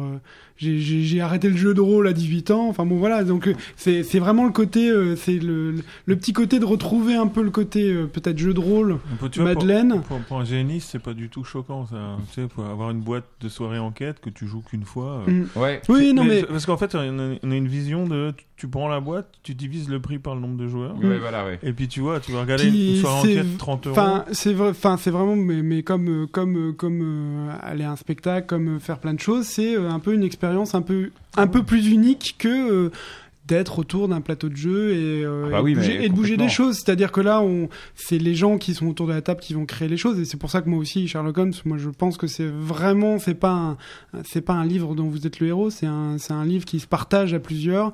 Et euh, Ou un, un- un- un et- petit côté jeu de rôle, un petit côté. voilà, c'est, je pense, c'est, enfin, côté- enfin, faut, faut au moins être, au, au moins être deux parce que je pense que déjà à deux c'est très très agréable et et et, euh, et, l'intérêt, tout l'intérêt est de, de, de confronter un peu ces ces points de vue et de discuter et de voilà. de Oui, puis passer tu, une- tu une vois, cet été, peu- on est parti en vacances, euh, comme tous ensemble, euh, toute la Hysteria Team, comme d'habitude. euh, et tu vois, on s'est fait des, des enquêtes parce qu'on avait lancé un concours de création. Et puis moi, j'ai encore quelques images. tu vois, genre les enquêtes. bah, moi, je me rappelle, il, on a eu un beau temps pour une fois dans la Manche. Et euh, j'étais allongé sur la terrasse avec un oreiller, euh, allongé par terre. Tu vois, t'es en train de jouer, mais t'es allongé, euh, Et allongé tu par réfléchis. Tu... Voilà, t'es en train de, t'es en train de, bon, tu lis pas, mais t'es en train de donner tes idées, euh, tu discutes. Enfin, c'est c'est- c'est une expérience. C'est un ovni. J'ai j'ai Ouais. souvenir, en, en- ça devait être fin, fin des années 90, d'un centre de loisirs où euh, ben, justement l'un des animateurs avait proposé ça aux gamins du quartier. Et donc ils avaient recruté toute une foule de personnes justement pour euh, faire vivre une enquête aux gamins avec euh, chaque, chaque personne impliquée dans l'organisation pour faire un, des personnages de l'enquête avec son petit rôle à tenir pendant 5 minutes à chaque fois qu'on venait le voir. Et c'était un régal pour les gamins. Eh ben, on en fait euh, maintenant, on commence à en faire des. Enfin, moi je- j'en ai fait deux là, et puis j'y retourne à la fin. On, fait des lives à, Genève. Il y a Gus de Gus Co qui euh, qui gère ça. On est dans la vieille ville de Genève et puis on parcourt la vieille ville pendant 5-6 heures. Et euh, il a disposé des QR codes un peu partout qu'on flash avec nos téléphones portables. Bon, et donc du coup, il a pas beaucoup de figurants, mais c'est. Mais toi, tu participes? Ouais, tu moi je participe. Ouais, j'essaye de gagner. Alors, la dernière fois, on a fini deuxième à, à, 5 points, je crois, sur Mhm. 150 joueurs. Ouais, C'est parce que j'étais là. C'est encore un autre jeu, non? Euh, Dans la ville. C'est le même principe en fait parce que tu vois euh, finalement au lieu de dire euh, je vais aller euh, je vais aller euh, au chapitre 2 de Nord-Ouest bah, Tu tu, vas tu vraiment. et là il y a un QR code que tu flashes et t'es dans la vieille ville de Genève c'est très sympathique. Puis surtout tu croises des autres équipes il y a je sais plus il y a, il y a- c'est pas loin de enfin je sais plus la dernière fois il y avait au moins 200 personnes qui jouaient je crois. Mm, Oui, même, ouais. même plus. euh, mais Gus c'est un fou hein. il faut savoir qu'il organise des, des lui c'est c'est un fou il organise des trucs Il a, il a réussi à faire participer tout son collège, parce Ah, qu'il, ah ouais, enfin, truc. son lycée peut-être. Ouais, ils euh, étaient 2000 sur un ils truc étaient 2000 euh, sur, sur les un, pirates. un jeu de pirates euh, live. euh, voilà. C'est un fou. hein. Non, non, mais- Gus, euh, si tu nous écoutes. euh, C'est- En fait, en fait, c'est grâce à lui que vous en avez vendu 10 000. Peut-être. Des marches de zombies, des trucs comme ça. Et puis il est suivi par la presse locale. euh, C'est un, c'est un vrai passionné, quoi, tu Et vois. ça, ça fait beaucoup tourner les, les petits commerces et notamment les bars. euh, Ouais. Ce genre de. Ouais, ouais. Ouais, ouais, Mais euh, enfin, franchement, c'est des, des expériences. On y, on y- va parce que c'est très sympa d'aller faire. Et là, tu vois, j'y vais, j'y vais ce- cet hiver là. Alors c'est une enquête un peu spéciale parce qu'elle est timée vu qu'il va faire froid. Et euh, on- euh, je crois qu'elle est timée en Ça 3 caille. heures. Et, euh, et l'idée, c'est de faire une enquête dans la neige à Genève. Ça va être super sympa, quoi, tu vois. C'est de Fargo. Ouais, ça va être, ça risque d'être cool, quoi. Donc, euh, donc, mais tu vois, c'est tellement un ovni ludique que que- qu'il se prête même aux grandeurs nature si t'as envie, quoi. Tu, tu as d'autres choses Enfin, vous avez d'autres rêves, en, euh, d'autres jeux en vue, des, des choses que tu aimerais bien Parce que, Tu peux en parler ou? Non, mais je, je sais pas. sans, sans forcément t'engager, mais dire il y a des jeux qui Je, sais, je saurais même pas dire. On a des, on a des trucs en vue. Je sais même Non, mais pas. tu vois comme des comme Sherlock qui est vraiment un. Bah, un Sherlock, c'était vraiment fort. C'est euh, mais tu sais, ça nous tombait, dessus complètement par hasard. Ça a jamais été prémédité, tu vois. s'est pas, c'est vrai que ça s'est pas fait euh, forcément de manière hyper préméditée. C'est Ah, vrai que complètement ça- pas. À un Vous moment, avez ça joué, s'est ça juste dit. Non, mais ça s'est juste dit euh, comme ça. Moi, moi, en plus, j'étais hyper frustré parce que dans tout le groupe, euh, tout le monde les avait joués et tout ça, et j'ai fait que deux parties. J'avais fait deux parties de Carlton House euh, avec euh, Cyril et Nico Hori. Et, euh, et, euh, Il et, en a fait beaucoup et- tout seul. Et les, et les autres, et les autres, je pouvais pas les faire parce qu'ils avaient déjà toutes faites. Donc euh, tout, tout le jeu de base, euh, c'était euh, bon. Mais tu vois, c'est vraiment né en vacances. On part en vacances euh, tous ensemble, 15 jours. Euh, c'est à base de. Avec de- 300 jeux. Ouais, euh, non, il y a, ouais, c'est, c'est- il y a beaucoup plus Non, de 300 plus. jeux. Je crois Non, qu'il y a. peu. Tu vois, les cantines euh, militaires, être- il y, a- faut il y, a- pas être- il y en a pas être 7 modéré, remplis quoi. de jeux. Et euh, on est une vingtaine dans la baraque, tu vois. Alors on dort par terre et tout, c'est. C'est un peu punk, hein, je crois qu'on peut le dire. et en fait, le concept, c'est que dans la cave, on a tous nos instruments de musique et on va jouer de la musique. Et puis, euh, sinon, on fait des jeux. Et euh, On mange aussi. on mange et puis, euh, puis de temps en temps on dort quoi. Euh, et d'ailleurs on a, on a d'ailleurs le, le nom de notre groupe euh, en vacances c'est on a on a on a prévu un petit truc euh, ça s'appelle gratuit pour les sourds. Ça, c'est punk. C'est euh, c'est mon ami Julien de Lyon qui a trouvé ce titre. Quand, quand il l'a dit, j'ai alors je ne sais pas si j'avais peut-être bu ce jour-là, été pris d'une crise de fou rire assez grave. Parce qu'il il nous a présenté, il a, il m'a réussi à me représenter la scène de comment on arriverait. Alors c'est c'est une petite bourgade assez bourgeoise et sympathique, et euh, il avait prévu qu'on monte les amplis sur le sur le toit et qu'on et qu'on et qu'on donne un concert, et on arriverait en disant bonjour, on est les gratuits pour les sourds. Et là on envoyait on envoyait les décibels. On s'est dit ah ça peut être sympa. Donc voilà. Alors, pour, pour revenir à, à Sherlock. Oui désolé, c'était un peu une digression. Je t'en prie. Pas du tout. Moi, j'aime bien les discussions musicales. En Ouais. plus, donc. C'est euh, ça a été c'est trois extensions, c'est ça que vous avez déjà fait sur Sherlock? Alors, on a sorti deux enquêtes indépendantes. L'une qui s'appelle euh, La rançon du diable, qui a été écrite par euh, un certain Thomas, Cohen. Ok. Alors, il y a un petit jeu. à- Alors, il y a un petit jeu pour les gens qui ont réussi à se procurer le History Magazine. Il faut trouver le nombre de fois où Thomas Cohen est cité dans le History Magazine. L'enculé. Parce qu'à un moment donné, Il est venu me voir en me disant Tu tu parles souvent de moi dans le magazine. quoi. Et quand il m'a dit ça, j'ai décidé d'en rajouter. donc voilà. Euh, donc il a écrit cette enquête, qui est une très bonne enquête à, à mon goût, mais bon, Thomas il s'est passionné pour Sherlock Holmes, donc voilà. Ensuite, on a sorti une deuxième. Est-ce est-ce que tu offres quelque chose à la première personne qui te dit combien de fois Thomas Coe est cité? On lui offrira, euh, on lui offrira un Carlton House 9, 6, 4 avec une enquête de Thomas Coe.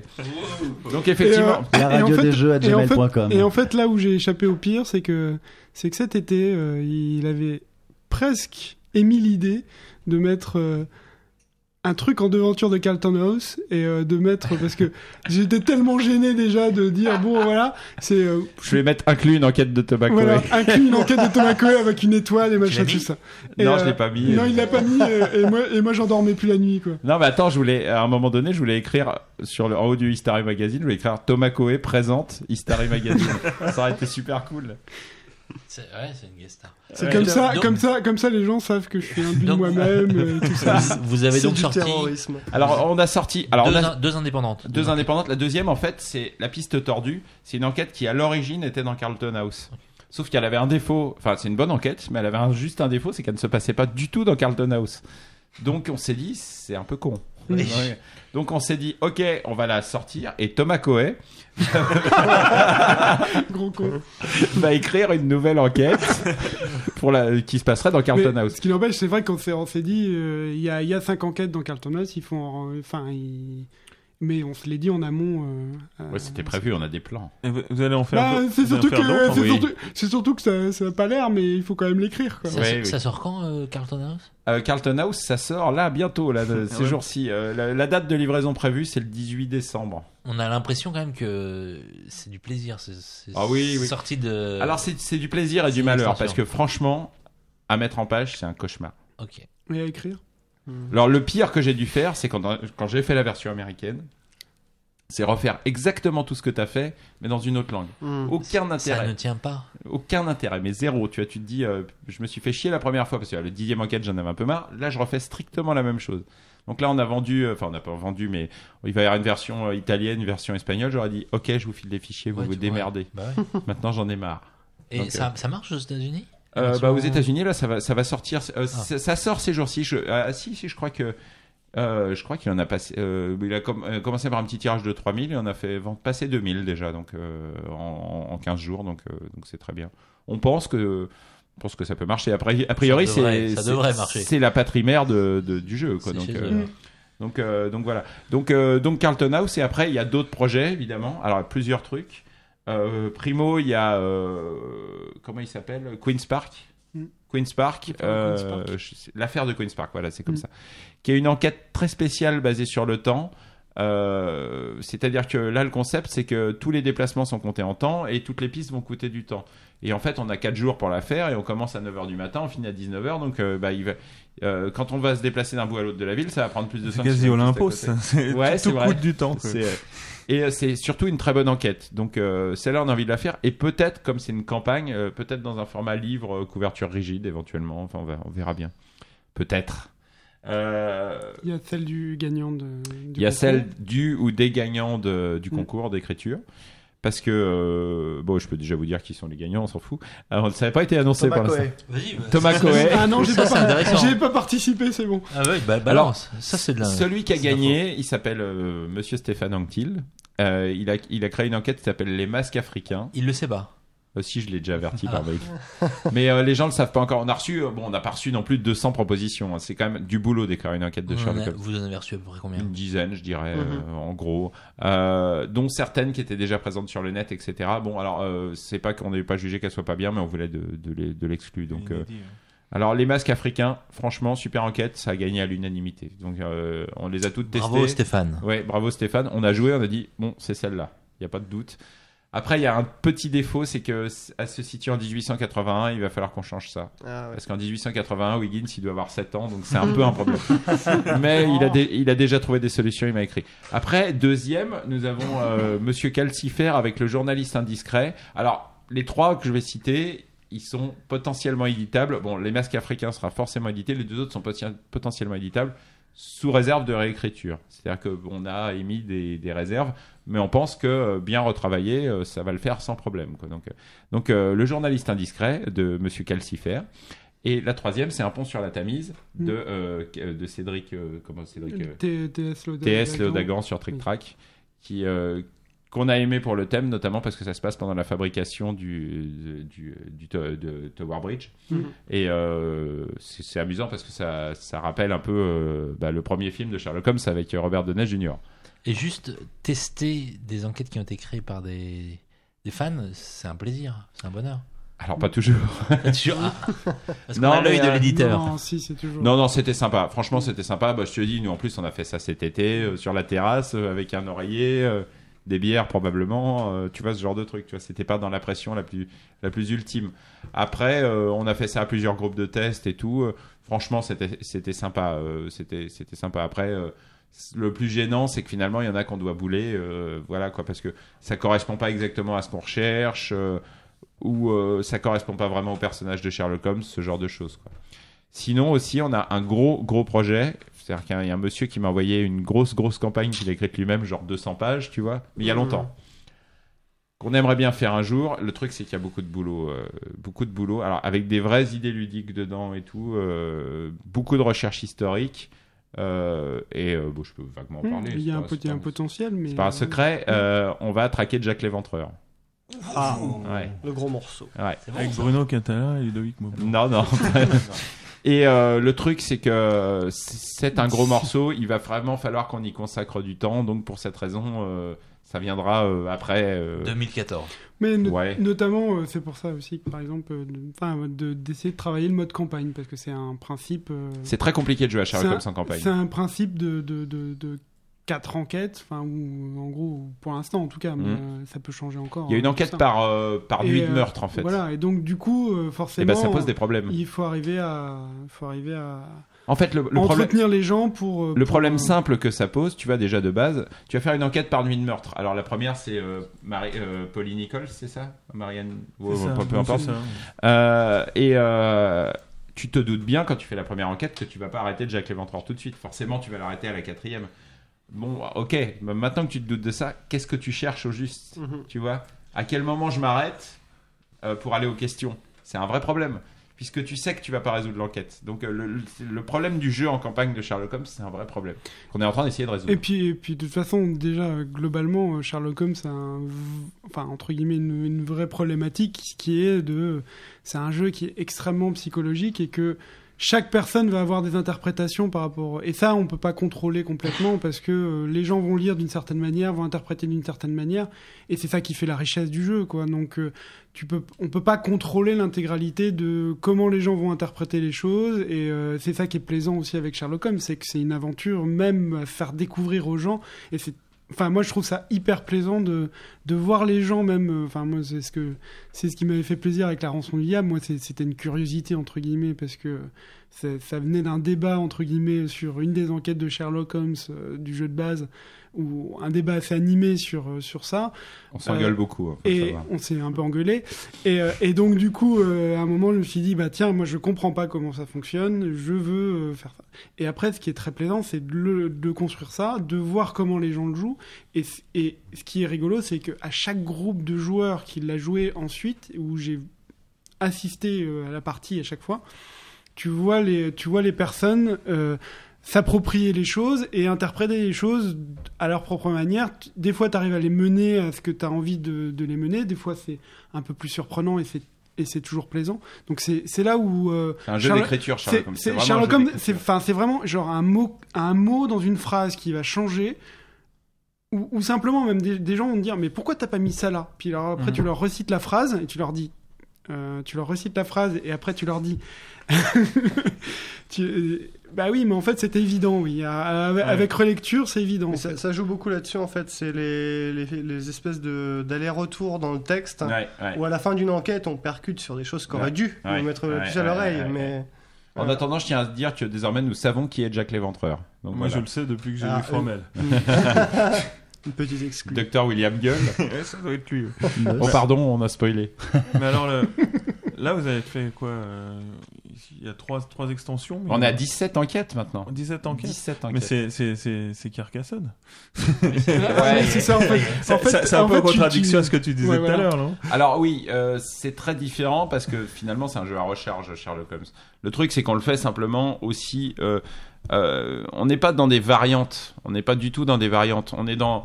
On est. Moi, je, moi euh, Sherlock Holmes, je le vois comme si on éditait un jeu de rôle. C'est-à-dire qu'on propose des nouveaux scénarios. Bon. euh, C'est pas comme éditer euh, Princesse et Dragon euh, pour Carcassonne. Je veux dire, Carcassonne, on peut jouer 50 parties, le jeu marche quand même. Euh, après, on peut avoir envie de renouveler l'expérience avec euh, avec un avec une extension, avec deux extensions, avec trois extensions. Au bout d'un moment, la ficelle devient grosse. L'idée de Sherlock Holmes, bon d'abord, vous me direz, et c'est vrai aussi pour Carcassonne, on n'est pas obligé d'acheter. hein. Ceux qui n'ont pas envie d'acheter, on, les encourage, On peut- à, on peut voler. on les encourage à ne pas le faire. Ah, oui.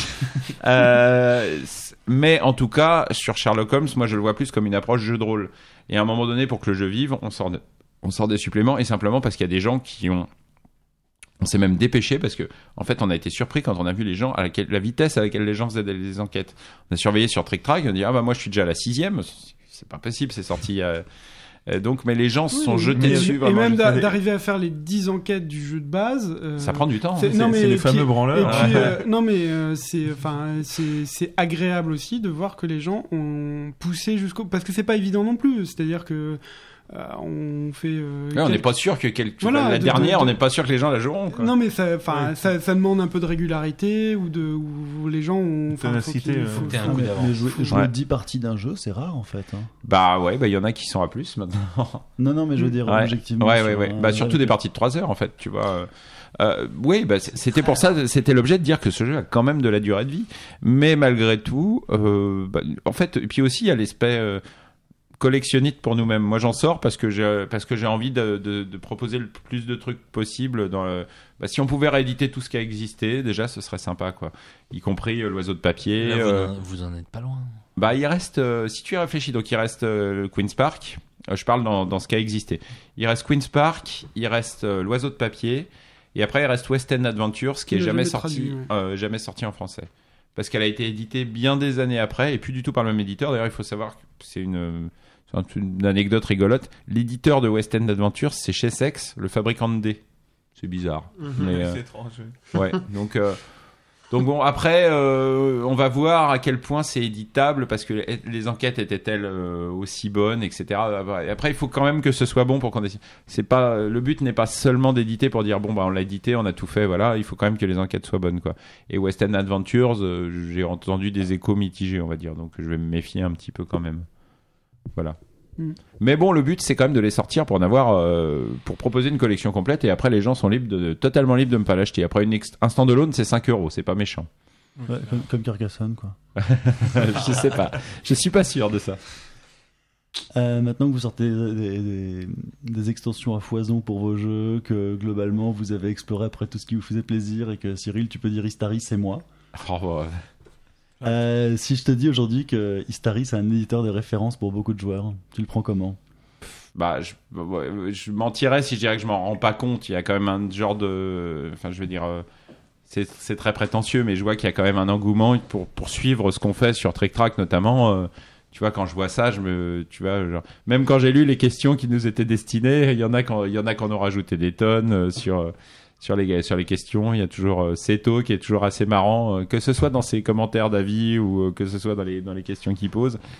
Euh, oui, je reconnais que bon, mais après il faut pas confondre. On est on est un, un éditeur de référence pour une micro communauté. Euh, il faut pas commencer à plus se sentir euh, plus se sentir pissé quoi. Tu vois, c'est oui. je suis là pour te le rappeler. hein. oui oui. Et puis il y a Thomas.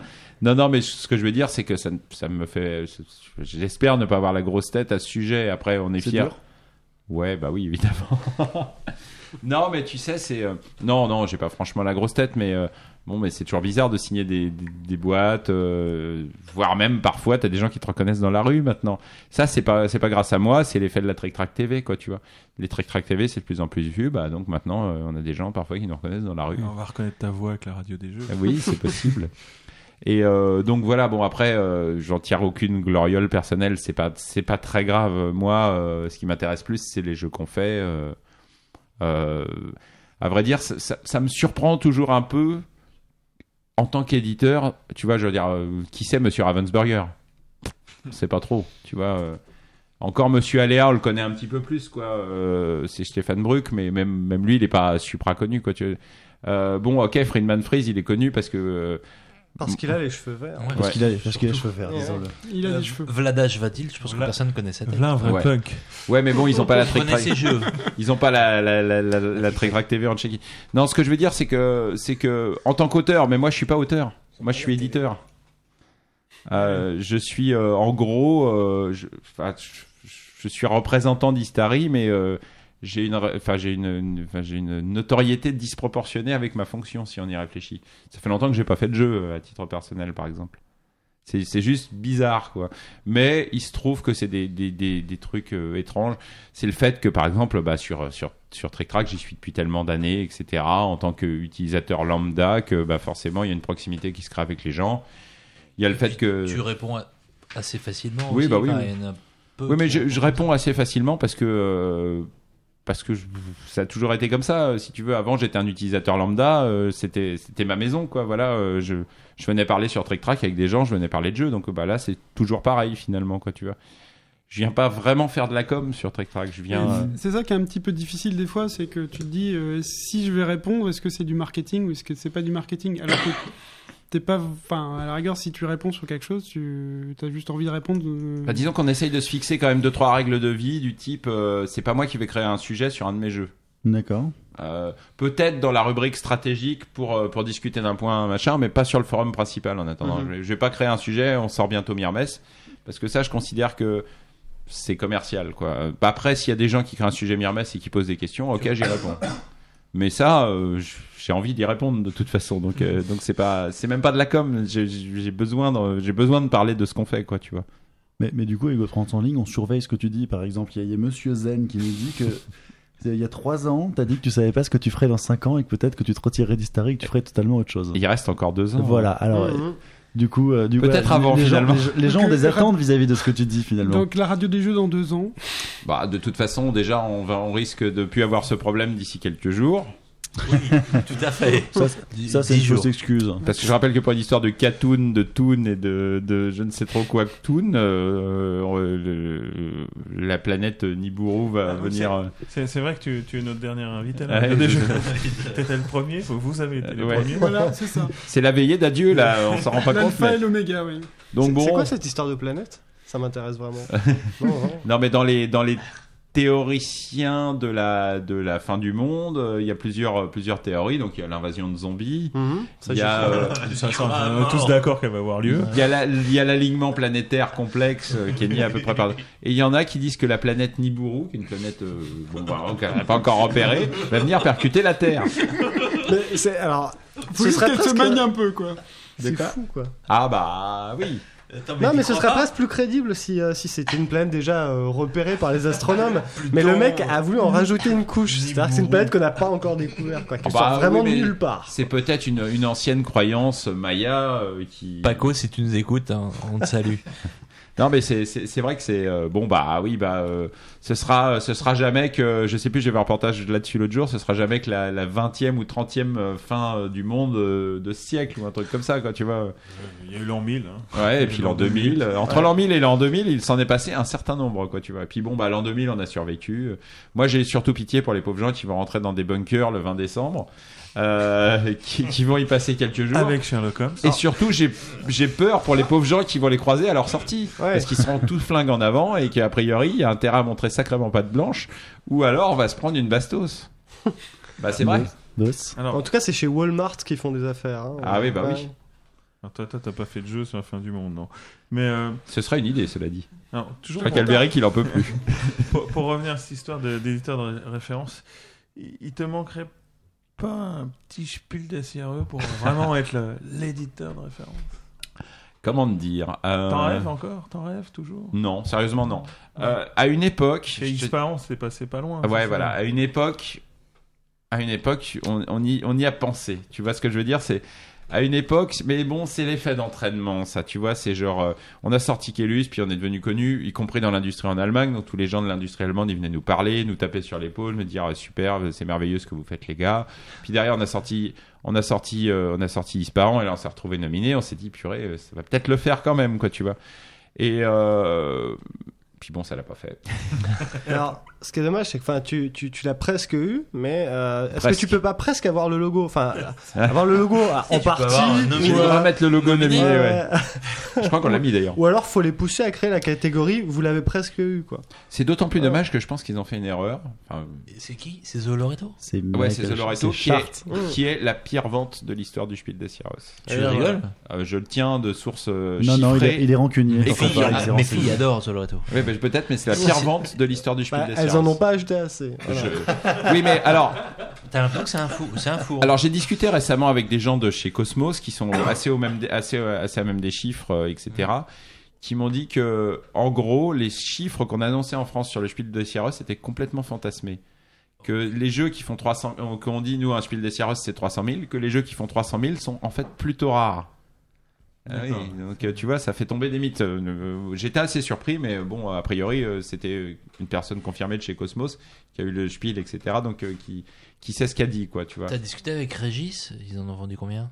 Des Ah bah, Régis, euh, je sais pas, euh, mais elle m'avait dit combien on avait vendu. Oui, bon, Régis, en a vendu pas mal. Plus que C'était- 100 000 Non, oui, oui, oui. C'était Oui. un- c'était avec euh, tout- toute extension confondue et un- c'était de, de l'ordre de 1 million. Oh non. Avec toute- Tu parles de Dixit? Avec Dixit? toute, extension, avec toute extension Non, je confondue. crois pas. En, en parlant jeu ou en nombre de cartes écoulées? En nombre de, en nombre de, en nombre de jeux Non, mais. Ah peut-être, je sais pas. avec, euh, avec toutes les extensions Donc, Dixit, Co. énorme. Donc, donc, euh, Dixit c'est- énorme. donc, euh, Mais Dixit est un bon succès du Spiel des. Non, mais c'est Dixit, c'est un, c'est un succès à la. euh, C'est un jeu remarquable de toute comme, façon. comme Carcassonne, comme Catan, comme les Aventuriers du Rail, c'est les grands spiels. Oui. Et Dixit, bon, fait, Dixit fait partie des Mais il paraît, et ben justement, euh, la nana de chez Cosmos m'a dit que curieusement, Carcassonne, on pense tous que c'était un grand spiel. Et ben ça- Enfin, l'année de sa sortie, c'est pas tant vendu que ça en, en Allemagne. Mais alors, C'est après. euh, mais alors pour, pour en revenir à Istari, donc. oui. euh, Alors le spiel. voilà, le, sp- le Spiel bon, et après. Je croyais que tu j'essayais de noyer le poisson un par petit hasard. peu, ouais. Euh, c'est possible. Non, mais à l'époque, on a, enfin, pff, on a été fortement déçus. Je, je dois le reconnaître. D'abord parce que toujours dans cette, euh, dans cette. euh, Fait d'entraînement. Ouais, et puis de tapage sur l'épaule, on est sûr que vous allez la voir, les gars, c'est formidable ce que vous faites, tu vois. euh, À un moment, moi j'étais arrivé en me disant, on va surtout pas se dire qu'on a une chance. Ça ne... De toute façon, The Loretto était un clair favori. hein. Donc euh, moi je le disais, de toute façon, c'est The Loretto le favori, euh, on va pas se mettre des idées dans la tête. Sauf que quand t'as les membres du jury qui viennent te voir, ils disent, super, moi. ce que vous faites. J'aime beaucoup ce que vous faites. tu, tu Ah, la commences à te dire, torture. tu commences à te dire merde, peut-être quoi, tu vois. et, et là, tu te dis putain, euh, si euh, si s'ils mettent mon nom dans cette fichue enveloppe, je vais vendre 300 000 jeux demain, quoi. Tu vois, et tu te dis là, euh, ma vie va changer. Enfin, pas ma vie personnelle, bien mais, Ah, la bah. boîte est pérennisée pour des, des années et des années. Et je peux même vous dire qu'à l'époque, je me suis dit tiens, si on le gagne, j'arrête. Waouh, merci C'est une, promesse que- c'est une promesse qui gagne pas de pain avant que tu le gagnes. Non, mais je m'étais dit ça moi dans ma tête. En fait, je, je m'étais surtout dit si je, si je gagne, on réduit franchement la voilure, on sort un jeu par an, on prend notre temps, ou un jeu tous les deux ans, on s'en fout. Port aux îles Caïmans. Euh, non, non, pas, pas, pas, pas tant avec l'apport d'argent, mais de se dire que on se donne. le- des bons jeux. On, on- tous on- les ouais, ans. voilà, on se donne, on se donne le temps, on se donne maintenant carrément le temps de faire les choses, puisque de toute façon, on a, on a assuré la pérennité de la boîte. Puis bon, bah, on l'a pas eu. Et euh, Finalement, c'est ce que tu fais quand même. oui, j'essaye. C'est ce que tu disais tout à l'heure. Tu, On donnes- le- tu donnes le temps de faire des bons jeux. Ouais, oui, oui, oui, mais euh, avec, euh, c'est beaucoup moins raisonnable. Et finalement, on l'a pas eu. À ce moment-là, j'ai quand même eu un rejet de, de, enfin, de ce truc-là, de l'institution en général, en me disant. euh, À quoi bon? Non, c'est pas à quoi bon, mais c'est de se dire bon bah s'ils veulent nous le donner un jour, qu'ils nous le donnent. Mais on va, on, On va, va sûrement, on va sûrement pas courir après. Alors je sais qu'il y a beaucoup de gens qui ont dit qu'on a sorti Bombay pour gagner le Spiel.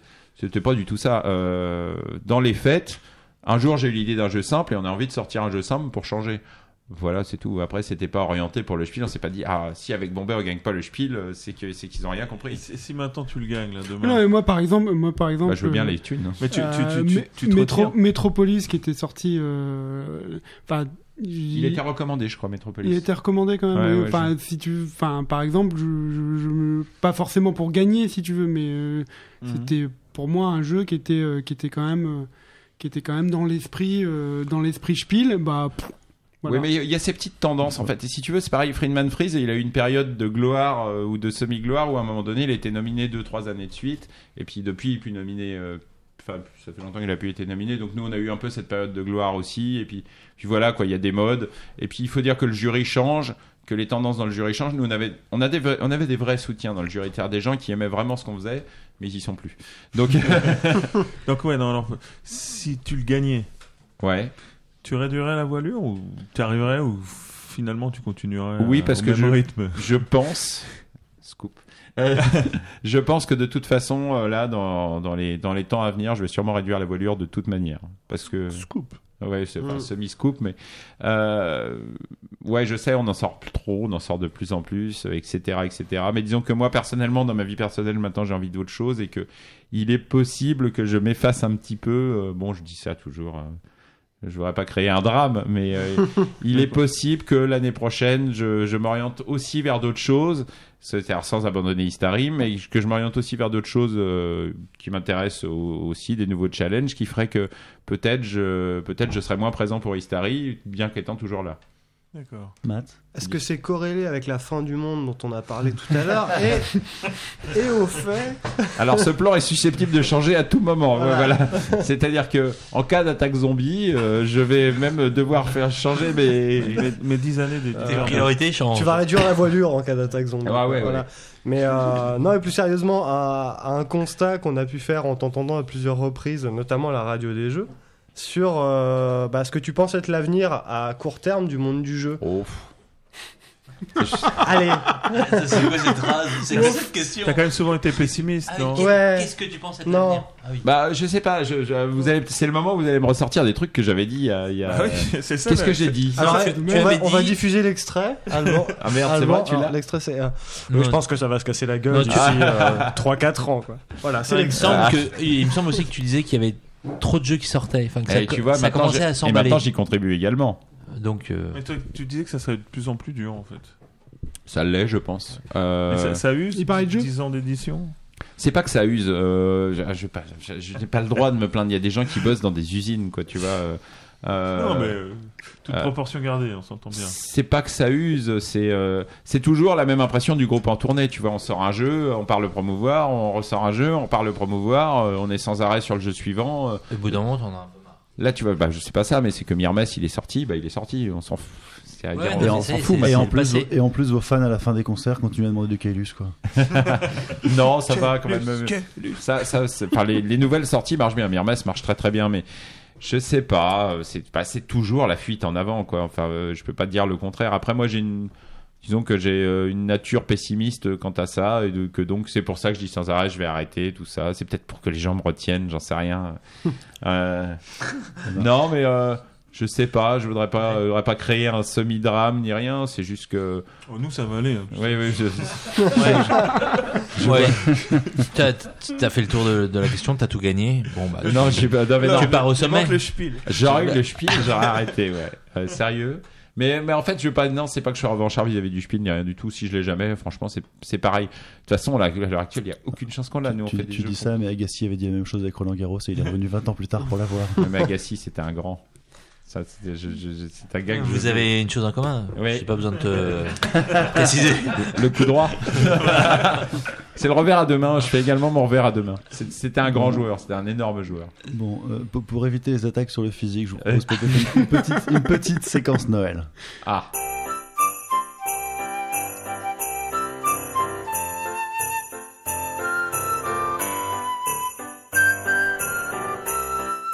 Voilà, alors comme c'est la fin de l'année, moi j'aimerais bien qu'on fasse un petit tour de table en disant, nous l'équipe de la radio des jeux, ce qu'on a bien aimé au niveau des jeux sortis cette année, euh, qui nous ont plu ou alors qu'on a redécouvert.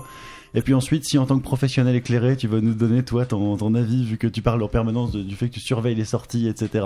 Et Thomas surtout. Et Thomas. Et Thomas, et Thomas, Non, non, moi je compte pas. Or, Istari, cher, audi- évidemment. cher auditeur, tu as raté le déplacement de la chaise de Thomas trois pas en arrière à l'instant présent. Genre, je me planque.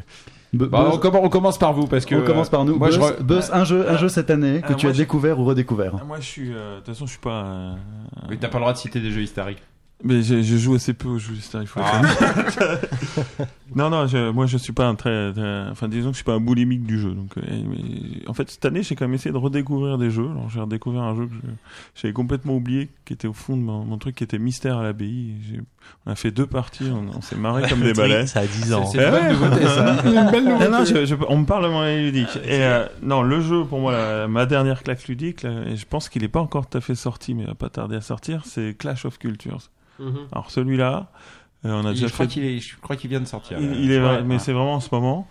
Euh, alors moi, je suis voilà, je suis plutôt dans le genre Ameritrasher. Celui-là, c'est le jeu de civilisation. Bonjour, je m'appelle, euh, je crois, Christian Rasmussen, quelque chose comme ça. Oui. J'ai un nom de, de mec qui a gagné le Tour de France dopé, enfin c'est comme ça. Et, euh, et euh, je vous fais un jeu de civilisation. Je vais rien faire de nouveau. Hein, c'est un jeu de civilisation. Il y a des colons, on crée des petites villes et des petits machins. On achète des développements. Mais alors, chapeau, ça tient en 4 heures. Euh, on, on fait des choix tout le long du jeu, à se demander comment on va faire. Euh, Qu'est-ce qu'on va faire avec des règles super fluides, super simples. Moi, je Toi qui es un grand fan de Cyclade, on est sur le même euh, regi- registre. non, on est plus, c'est plus profond que Cyclade, au sens, euh, c'est, je sais pas comment dire. Cyclade, c'est pour moi, c'est, c'est un jeu extrêmement tendu et opportuniste. Là, il y a quand même de la gestion. Donc, Clash of Culture, tu vas prendre un peu de temps, tu vas te développer. Les mécanismes du jeu vont t'obliger à te développer. Bon, puis de toute façon, pour gagner, il faut que tu te développes. Et puis, à un moment, bah, tu vas commencer à t'approcher de la culture d'à côté. S'approcher de la culture. Tu dis ça avec un petit sourire Ouais, sadique. ouais, ouais, j'adore. Bonjour, je m'approche de ta culture. je, je m'approche des villes des autres et après il y a plusieurs options. C'est une option militaire, je vais, je vais construire des armées puis je vais essayer de le défoncer. Euh, Soit je vais essayer de l'influencer culturellement, qui est une règle assez sympathique. Mais bon, ça serait un peu long à expliquer, mais je vais essayer de transformer les bâtiments de mon adversaire en un bâtiment de ma couleur sans trop m'approcher, mais grâce à mes pions de culture. Et euh, non, vraiment un, un- un super jeu. Quoi. Franchement, pour, En anglais. non, non, je l'ai acheté, en- j'ai acheté en français, hein. mais gra- grâce à Pierre qui me l'a ramené des sets. Et, euh, et, euh, et non, je pense que pour les, les gens qui aiment bien les jeux de civilisation, il faut foncer. Quoi. Clash of Culture, faut y aller. Mais c'est pas moi qui vais contredire Beus, on en a fait une partie dernièrement. Moi, c'était ma première, lui, c'était sa deuxième, et, euh, et vive la démocratie. voilà. Euh, je, moi, je- enfin, j'ai accroché ben, lors du dernier salon des scènes sur un, un petit jeu de cartes euh, très con, mais très sympa aussi. Euh, donc j'ai accroché sur le concept, c'est Smash Up. Euh. En fait, quand, quand je suis passé devant le stand AEG, j'avais déjà vu hein, les, euh, le petit descriptif du jeu. Et quand on m'a dit des ninjas et des pirates, ou des robots zombies, etc., ça. contre, contre des Ouais. Voilà, avec mais des lasers. ça m'a parlé. Au fond de moi-même, j'ai ressenti quelque chose vibrer. Alors, je me suis approché, j'ai voilà, j'ai pris la boîte de jeu, on est allé tester ça euh, dans la foulée. Et donc le principe, c'est que euh, donc on, on- on a un deck. Seulement, ce deck est composé à 50-50 euh, de deux decks aux thématiques euh, et aux points forts complètement différents. Donc, par exemple, hein, les ninjas et les zombies. Euh, donc une fois cette étape passée, hein, chacun a son petit deck euh, bicolore hein, et euh, va essayer de, conquérir des territoires. Donc il y a un jeu derrière quand même, c'est pas qu'un concept. Euh, ça reste un jeu de, placement assez, euh, tendu. Bon bah c'est card driven donc faut lire des textes, faut parfois se tordre le cou pour voir ce que font les voisins, mais ça reste plutôt convivial, sympa et surtout même quand on perd, c'est c'est tellement couillon que c'est agréable. Albéric? Euh, moi, c'est un jeu qui a un peu plus d'un an, ça devait être SN dernier. C'est Lancaster, que j'ai vraiment apprécié cette année. Tu, tu as Je, joué je vois très bien ce que c'est. Non, j'ai Euh, pas joué, mais je, je Qui vois. est un jeu, on va dire, à l'allemande, mais avec des relents, euh, avec des coups de pute, quoi, pas mal. Donc c'est un jeu avec des- de la majorité où on a des armées, où on peut soit augmenter le nombre de soldats, soit augmenter la, la puissance de ces soldats. Bon, ça reste du, de l'allemand, donc c'est du cube en bois, un peu. Des, des- c'est pas des, des cubes, c'est des parallélépipèdes en bois, de différentes tailles. Et vraiment, il y a moyen de, de se faire des bonnes crasses. Et enfin, je trouve que c'est un peu à la, à la- à la- assez original pour un jeu allemand, dans le sens où il y a, il y a du. Il y a de la crasse déjà. Il y a de la crasse, il y a de la nuisance, il y a du. Voilà, ça, ça m'a plu. Et c'est bien huilé. Voilà. De Queen Games. Gros, grosse boîte, euh, deux heures de jeu. Je recommande. Et toi, Pierre? Euh, alors moi, il y, a des- il y a des jeux édités par Istari, donc je vais pas en parler parce que. Mais parce si, mais ne te complaisance. gêne pas. Oh, moi, c'était- moi- moi, oh, cette année, j'ai beaucoup joué à Eclipse et Sherlock Holmes déjà. Ok, c'est bien. Euh, ensuite, j'ai découvert euh, Twilight Struggle, qui a été une, une claque pour moi. Twilight Struggle, c'est énorme. C'est, euh, je, je n'imaginais pas que ce jeu où, euh, où on pioche des cartes en permanence, où on comprend pas pourquoi on passe son temps à perdre avec les cartes qu'on a piochées, où on fait jamais aucun choix et où c'est le jeu qui joue à votre place. Je, je pensais pas que ce jeu était aussi bien. Eh ben, c'est super. Et, euh, et ah, donc- moi, je suis gros fan de Twilight Struggle. Donc, euh, donc euh, pour, pour nos auditeurs, c'est euh, l'un joue les l'URSS, l'autre les Américains. Vous avez des événements dans la main qui vont se produire et potentiellement ils avantagent votre adversaire de manière monstrueuse et peuvent mettre fin à votre partie à tout moment. Et vous allez tous devoir les jouer. C'est euh, c'est pas, c'est une bonne définition du jeu. ouais. Et l'autre jeu, euh, l'autre jeu qui m'a beaucoup, les deux autres jeux qui m'ont beaucoup plu d'ailleurs sur SN, c'est Tokaido, euh, que- auquel j'ai joué et rejoué avec un plaisir. Enfin, c'est un jeu que je trouve d'une simplicité extrême et de très fluide et très agréable à jouer. Et également une découverte euh, dont on a moins parlé, c'est Robinson Crusoe, qui est un jeu coopératif qui sent vraiment l'aventure épique. Il sort vendredi. hein? et que je, non, non, on en a peu parlé. Enfin, on en a peu parlé. Je pense que c'est un peu, c'est un peu dommage parce que je crois que c'est vraiment un jeu auquel j'ai, j'ai pas mal joué après SN et qui m'a vraiment donné l'impression que il se passe un truc quoi. On, on en a un petit peu parlé. Enfin, sur Board Game Geek, ils en ont bien parlé. Ils en ont bien parlé parce que Très récent. Ouais. Enfin, un, Ouais. un mois ou deux. Quoi. Oui, oui, oui, c'est vrai, c'est vrai.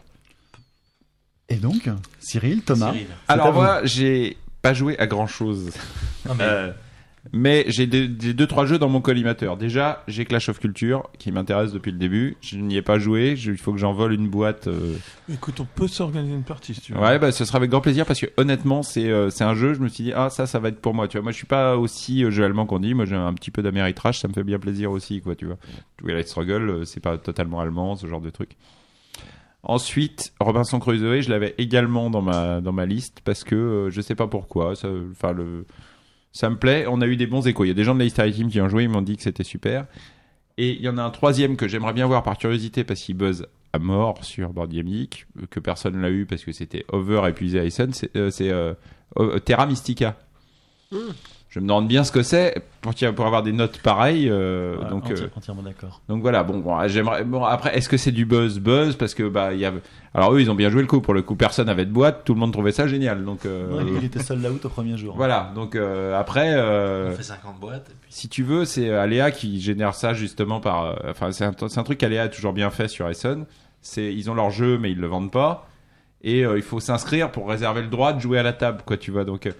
Donc c'est vraiment les happy few. Et donc les mecs ils sont déjà tellement contents d'être là qu'ils vont pas te dire que c'est une merde en plus quoi tu vois. Enfin je critique pas ils font souvent des bons jeux mais tu vois tu vois le cette gestion du cette gestion du happy few de machin euh, ouais, c'est des trucs euh, tu vois genre Essen c'est pour ça aussi qu'on fait beaucoup euh, on fait beaucoup moins de goodies maintenant parce que juste ça m'énerve quoi tu vois. Mm. j'ai l'impression que j'ai l'impression que c'est euh, la c'est la c'est la lutte au cadeau bonus et ça ça me et ça ça et ça ça me gonfle au plus haut point donc, euh, donc euh, bah voilà. Alors après, si je dois, alors récemment, là, il y a deux jours, j'étais à la convention FTL et j'ai testé un petit jeu qui m'a bien fait plaisir. En bon fan de Star Wars, c'est X-wing. Alors, euh, je vais donc je vais en citer un que j'ai joué. Pour le coup, c'est celui-là. Donc c'est X-wing. euh, J'aime bien. c'est, euh, j'ai- je ne vais pas arriver à trouver une boîte parce que c'est épuisé partout. C'est très énervant, mais euh, mais euh, bon, c'est un, ouais, c'est du Wing of War un peu survitaminé. Euh, ils peuvent pas nier qu'ils ont pillé ça. En même temps, Wing of War peut pas vraiment nier qu'il a piqué sur Ace of Aces. euh, donc, euh, donc voilà. Euh, avec les règles avancées, naturellement, ça se joue. Mais bon, les scénarios sont sympas, les petits gabarits de vaisseau. euh, ouais, j'ai adoré. c'est vraiment tout simple, ça joue, ça joue très vite. Mais on manipule des petits vaisseaux de Star Wars. Bon sang, donc. euh, Ouais. Et c'est ça donc aussi cool. l'esprit de Noël. Ça, Ouais, ouais, c'est ça, complètement. Thomas, Si, je crois que tu as beaucoup tout aimé. pareil Keyflower. Non, non, non, non, non, mais euh, bah moi si, euh, si euh, vraiment je retenais euh, quelques jeux cette année pour Noël, euh, je dirais, bah, je dirais d'abord une extension. C'est celle qui m'a vraiment beaucoup plu, c'est l'extension des Aventuriers du Rail Asie, qui, qui est les Aventuriers du Rail, le, côté par équipe, qui vraiment change le jeu euh, et euh, ça m'a, enfin, ça m'a vraiment euh, bluffé, quoi. C'est-à-dire le, le fait avec des règles simples. et notamment le fait de faire jouer par équipe, mais en plus l'un la suite de l'autre, alors que souvent par équipe c'est alternativement et tout ça. Et, et je trouve que ça, ça change vraiment, vraiment le jeu des Aventuriers du Rail. Donc si vous aimez ou si vous aimez pas les Aventuriers du Rail, je pense que ça vaut le coup d'essayer de, jouer à cette extension-là parce que je trouve que c'est c'est euh, c'est à la fois euh, hyper enthousiasmant et à la fois bluffant en termes de, de, de design parce que je trouve que avec quelques règles, encore une, encore une fois, c'est juste euh, vraiment rajouter une quatrième action alors qu'il y a trois actions de base dans les Aventuriers du Rail et rajouter juste une quatrième action euh, en restant très très simple et en, en même temps en rajoutant cette dimension par équipe qui manque dans beaucoup de jeux parce qu'il n'y a pas beaucoup de jeux par équipe qui existent. Ça, moi, j'ai trouvé ça euh, vraiment, vraiment, vraiment très plaisant. Après, euh, dans les jeux de, dans les jeux d'Essen, dans les jeux avant Essen, j'aurais dit Andorre parce que c'est sorti juste, juste avant Essen. C'est même sorti en français d'ailleurs euh, juste avant Essen aussi.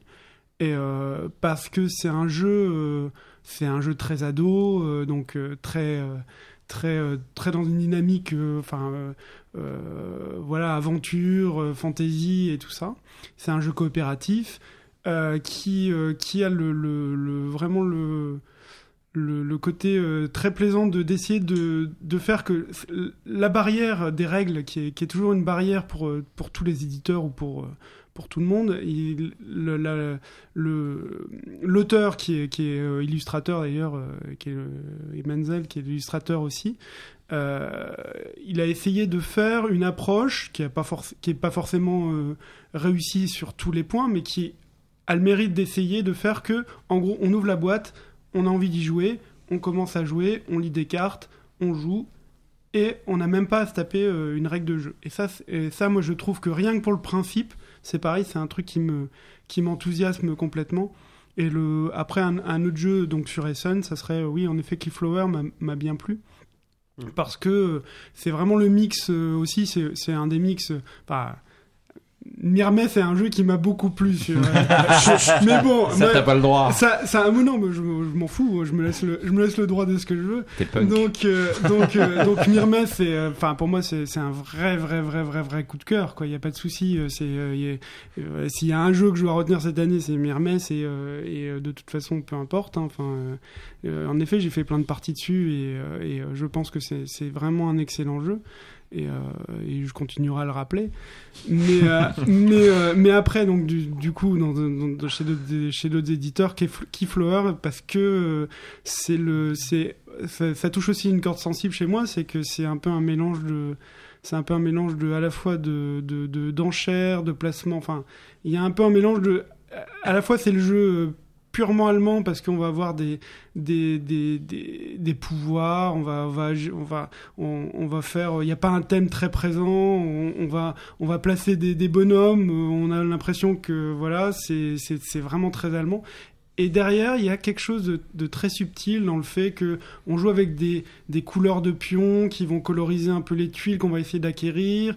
Il y a, quelque chose de très subtil dans le, mélange d'enchères et de, pouvoirs qu'on va pouvoir euh, développer.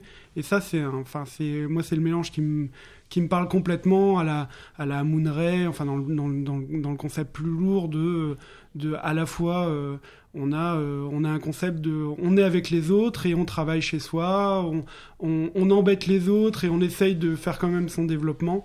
Tout ça, c'est des choses qui me, qui me, qui me plaisent dans le jeu et, euh, et notamment, euh, notamment dans Keyflower. Richard Brice n'a pas perdu la main.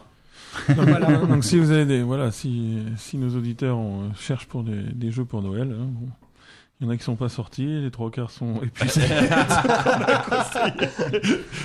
Et, Ouais. puis, et puis on a, c'est des extensions, il faut, le jeu- il faut déjà apprécier le jeu de base Ouais, ouais, c'est ça. Donc, euh, acheter autre chose.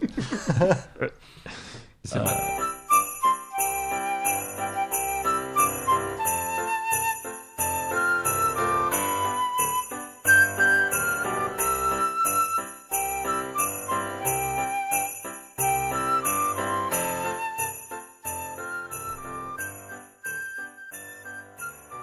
C'est l'heure du scoop.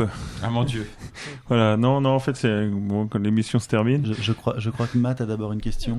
Ah non, Ah non, euh, non. c'est Ah, sur les scoops, je suis, je suis totalement aware. Vas-y, boss. Bah Non, non, non, la séquence scoop, c'est la séquence de Il peut la pas y avoir une question désolé. pourrie à un moment. Ouais, elle arrive, elle Ah, arrive. mais Non, la, d'accord. la question qui tue. Cyril, la question qui tue est à la fin. Ah, bah, pardon. Sache-le. Ah, excuse-moi. Il y a une séquence scoop, il y a une séquence où vous racontez ce que vous voulez, il y a une question qui tue, et puis après on conclut.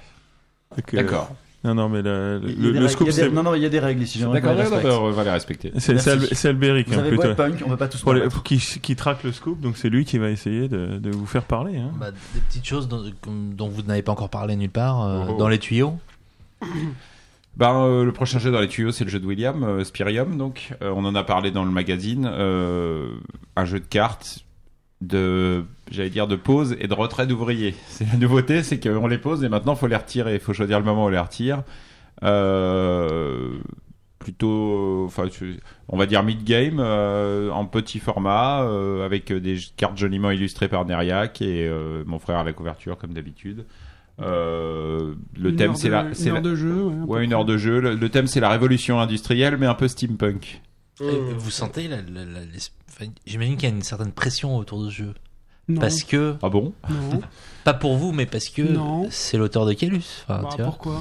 Ouais, je sais pas. Tu vois, Non, tu vois, tu vois cette étiquette Tu vas les. Bah, oui, bah, Il a fait des très bons jeux de lettres. Non, mais c'est. William qui prend la pression. Ouais, attends, il a fait des très, des très bons jeux de lettres. Il a fait Ouais. Jam. Ouais, Hmm. il a fait Jam, il a fait. Euh, Taichichuan. Oui, Taishion, oui. Oui. Euh, Donc, euh, donc voilà. ouais. Oui, non, mais on l'attend sur un gros jeu. Bah, on l'attend, on l'attend ou pas, et surtout que c'est un jeu. En plus, c'est un jeu mi. Enfin, C'est pas- c'est pas un gros jeu, c'est- réellement, C'est pas un euh. gros jeu, et puis, euh, et puis, euh, et puis, il suffit que ce soit un bon jeu.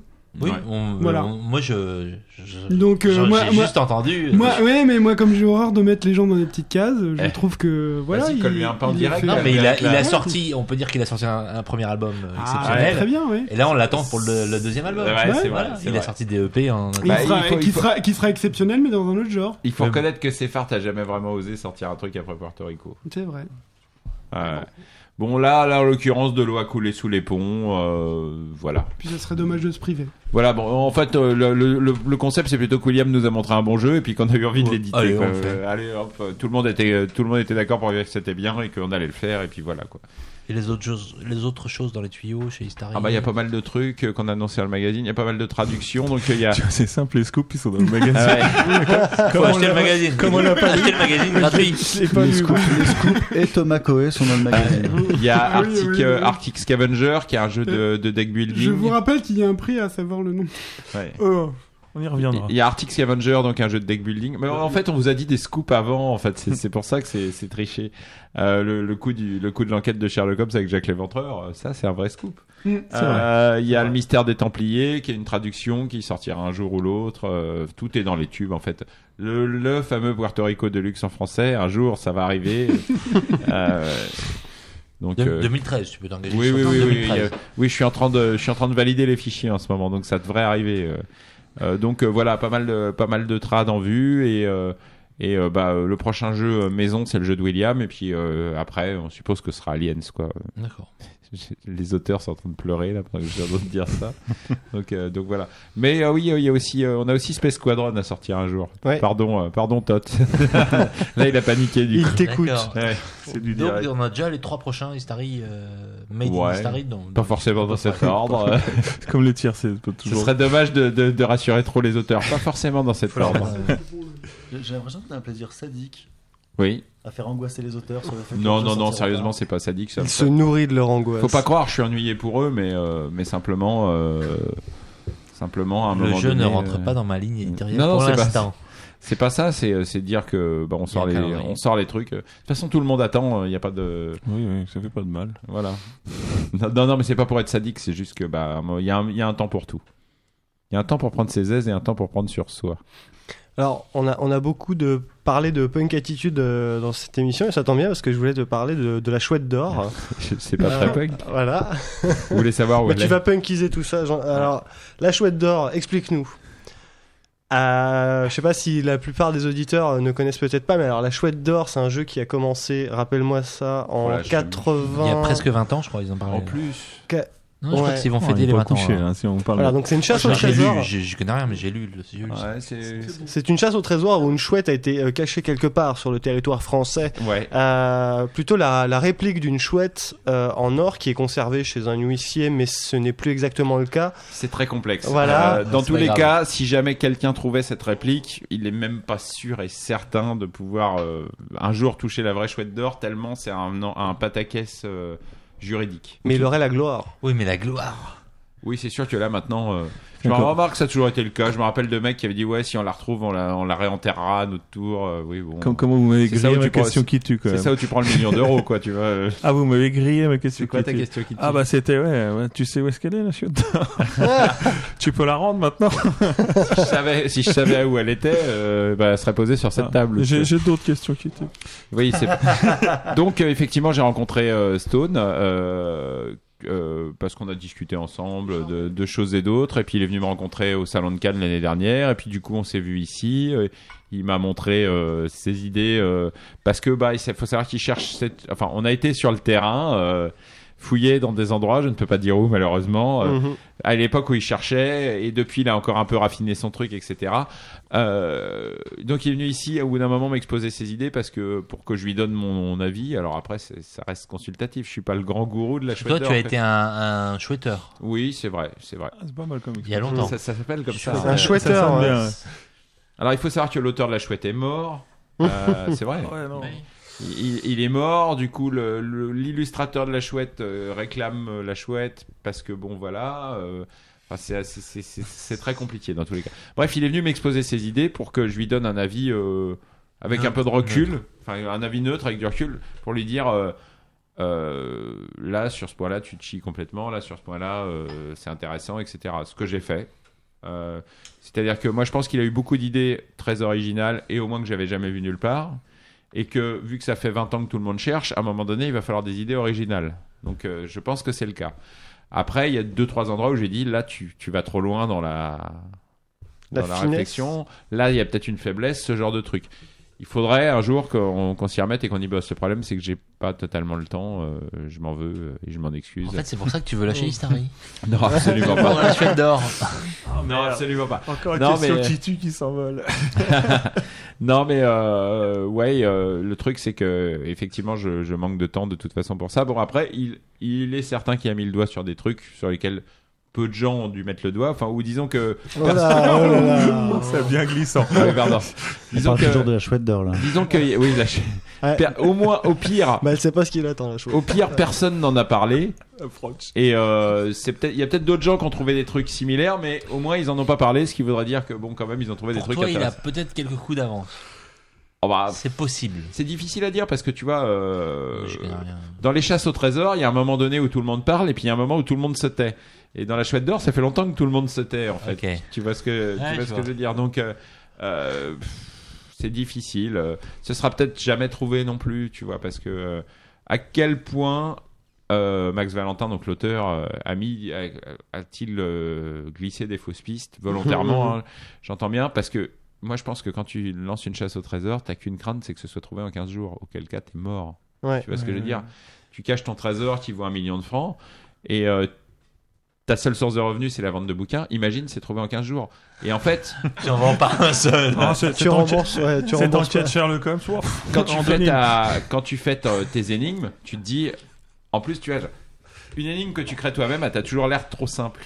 Donc, euh, bah, t'en rajoutes, t'en rajoutes des couches, tu compliques, etc. Mais il y a 5000 chercheurs, donc. euh, Bah, maintenant, oui, mais à l'époque, Ah il y en ouais. avait beaucoup, beaucoup, quoi, tu vois. euh. Il y en aura de moins en moins parce euh, qu'ils meurent tous les uns après les autres. Donc, ouais. Mais Oui, on, est, c'est- on est sûr qu'elle existe au moins? Oh oui, oui, oui, ça- Ouais. ça, ça, ça fait pas de doute. De, pas plus que la, pas plus que la probité de l'auteur, mais je Mm. pense qu'il a quand même eu une volonté de, de bien serrer le truc pour être sûr que, pour être sûr que ce serait pas trouvé trop vite, ne serait-ce que parce qu'il avait besoin de revoir son Je argent. pense Ouais, ouais, mais je trouve ça beau que, que voilà des, des gens continuent de se taper la tête contre les murs contre euh, ce qui est comme enfin contre ce qui est considéré comme le deuxième plus grand fake après le, le trésor des Templiers. quoi. Euh, Non, mais le, euh, le plus beau, si tu veux, c'est que quand tu y réfléchis, à peu près tout est résolu dans la chouette d'or. Je veux dire, euh, à un moment donné, euh, tu, tu te mets à jour en trois jours, tu en sais à peu près autant que 99% des chercheurs. Si- si- sinon que la chouette d'or en vérité est trouvée par quatre punks qui sont partis en caravane avec à un concert de métal. C'est possible aussi. euh, c'est possible, on est, on est même pas sûr. Il y a, il y a même un mec qui a dit oui, moi j'ai trouvé où était la chouette d'or, simplement. Mais J'y euh, vais pas. Simplement, elle est plus, elle est plus, elle est plus accessible. euh, J'ai pris des photos, je peux le prouver. Enfin, c'est, c'est au bout d'un moment, ça devient. il Attends, a le mec, chouette d'or en C'est l'homme qui a vu l'ours, quoi. Il y a l'homme qui a vu l'homme. C'est, Peut-être un mec qui a trouvé la chouette d'or sans Est-ce que savoir tu penses, est-ce que tu penses qu'elle va être trouvée avant la fin du monde? Euh, là, ça devient chaud, là.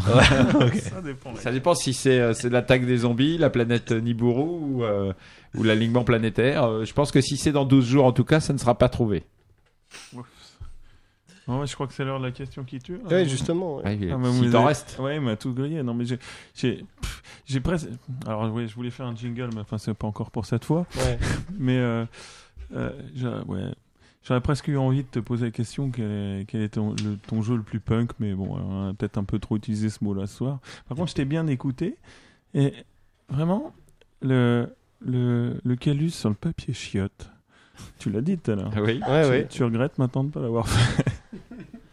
Euh, je sais On pas. parlait Ça, des goodies. C'est vraiment Avec- comme question. Avec des croix, Ah, elle des trucs à cocher. Euh, Genre j'ai- roll, euh, une question bonus. Je crois que le hein. groupe Kiss a fait du papier shot Kiss. C'est bien. C'est bien probable. C'est bien possible. Mais quelle, quelle- quelle- quelle- quelle sensation que tu aurais eu en, en l'utilisant Alors, je ne suis pas fan de Kiss. Oh, Kélus, moi je parle si tu l'avais fait. Alors tu regrettes pas Écoute, euh, ça dépend si c'est à l'aloe vera. Auquel cas, moi, je trouve ça plutôt agréable. Mais euh, vous, comptez le faire avec Sherlock Holmes du coup, vu que vous sortez extension sur extension Ah, Ça serait pas mal. Une enquête de Sherlock Holmes sur votre papier cul. Ça me rappelle. Euh, C'était quoi ce film de Jeanne Kounen avec euh, Doberman. Doberman Ouais. où, il, où, Avec les cahiers du cinéma. se torche avec les cahiers du cinéma euh, dans, le- euh, dans les chiottes. Donc, euh, Non, euh, dehors. Ah, c'est dehors, oui, en Accroupi. plus.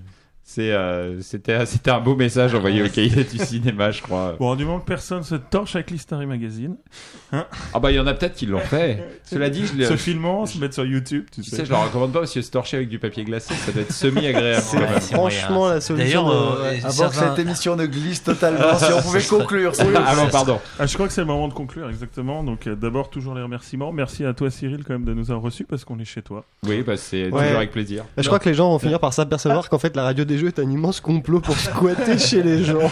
Oui, parce à que toi, vous restez Thomas, d'être après resté. Merci à toi Thomas d'être resté, c'était fort sympathique. Toujours un merci à Alban de, de, de suivre ces, Merci Alban. ouais, de ouais. suivre ces, ces, ces, ces- ces inepties, je sais pas, qu'on échange parfois. Et d'être bon public et surtout de nous faire une technique absolument incroyable. Irréprochable. Et surtout qu'on en serait strictement incapable. parce qu'on a- on ne cesse jamais de le dire. On remercie aussi les gens qui euh, ont mis des tas de, tas de questions sur le, le forum Trick Track. Alors on a, on a essayé de vaguement de- d'en intégrer dans notre, euh, dans notre guide conversation. C'est pas, c'est pas, c'est pas toujours très Mais simple. Bah, Cyril- S'il y en a Ah, qui j'ai pas répondu, qu'ils insistent, je leur Ah oui. répondrai moi-même. Mais Cyril les a toutes il y lues. a- il y en a des belles et des gratinées. hein. Ouais. Il y en a même où moi je voyais pas à quoi ça faisait référence. il y en a, on peut pas répondre, hein, honnêtement. Donc si vous nous euh, cherchez, euh, enfin si vous cherchez à nous, à nous parler, alors euh, c'est la radio des jeux à gmail.com. On répond à toutes les questions, euh, même aux gens qui nous aiment, même aux gens qui nous aiment pas. Et d'ailleurs, euh, Pierre, tu voulais nous rappeler quelque chose hein? Il y a eu un jeu concours ce soir. moi, je, voulais je voulais remercier Cyril et Thomas Coé. Qui, euh, qui donc vont offrir à un heureux éditeur de la radio des jeux une édition peut-être dédicacée par Thomas Coé de Carlton House. On nous confirme la dédicace. Alors je pense qu'on peut compliquer le truc. Alors faut- voilà, il j'allais compliquer en Voilà, direct, mais je te laisse compliquer. Additionner, le nombre de fois où c'est dans le magazine avec le nombre de fois où on l'a prononcé. Ah bah voilà, tu l'avais prévu. Eh bien, c'est exactement là, là, c'est C'est le- exactement la C'est le super challenge. Si vous trouvez combien de fois le nom de Thomas Coé, je dis bien le nom de Thomas Coé, a été prononcé dans cette émission, et combien, et cons. combien de fois il est mentionné dans History Mag numéro 2, vous gagnez une édition de Carlton House dédicacée par... Thomas Coé. Alors, euh, le, comment ça s'appelle le, le, le, Thomas Coé le- le- le- Ouais, Vous allez, vous allez faire chier à compter, vous. hein. la, la date Non, non, c'est pas nous, c'est les auditeurs. Donc euh, la, la date du mail hein, fera foi. Oui, en cas d'égalité, la date du mail fera foi. D'accord. Donc le prochain invité euh, de la radio des jeux, c'est donc ça sera en 2013 si on, si on passe fin décembre. hein. Donc ça sera Olivier d'Asynchrone, donc qui viendra nous parler de ses activités d'éditeur. Donc euh, pour mémoire, euh, Corsar, euh, Venise du Nord, Fief. Donc voilà, on a hâte de le, de le voir. Ça sera notre parrain 2013. Voilà, merci à tous. Oh et- non, on change pas de parrain quand même. 2013, Oh là là, j'ai- pas dit de... non, non, moi je veux garder le même Bah, il a dit qu'il se retirait. Moi je veux, moi, je veux- dit moi, qu'il je veux un se parrain punk. hein, J'ai dit dire. partiellement. Et ben on vous remercie tous, puis à bientôt. Au revoir. Au revoir Thomas revoir. Coé.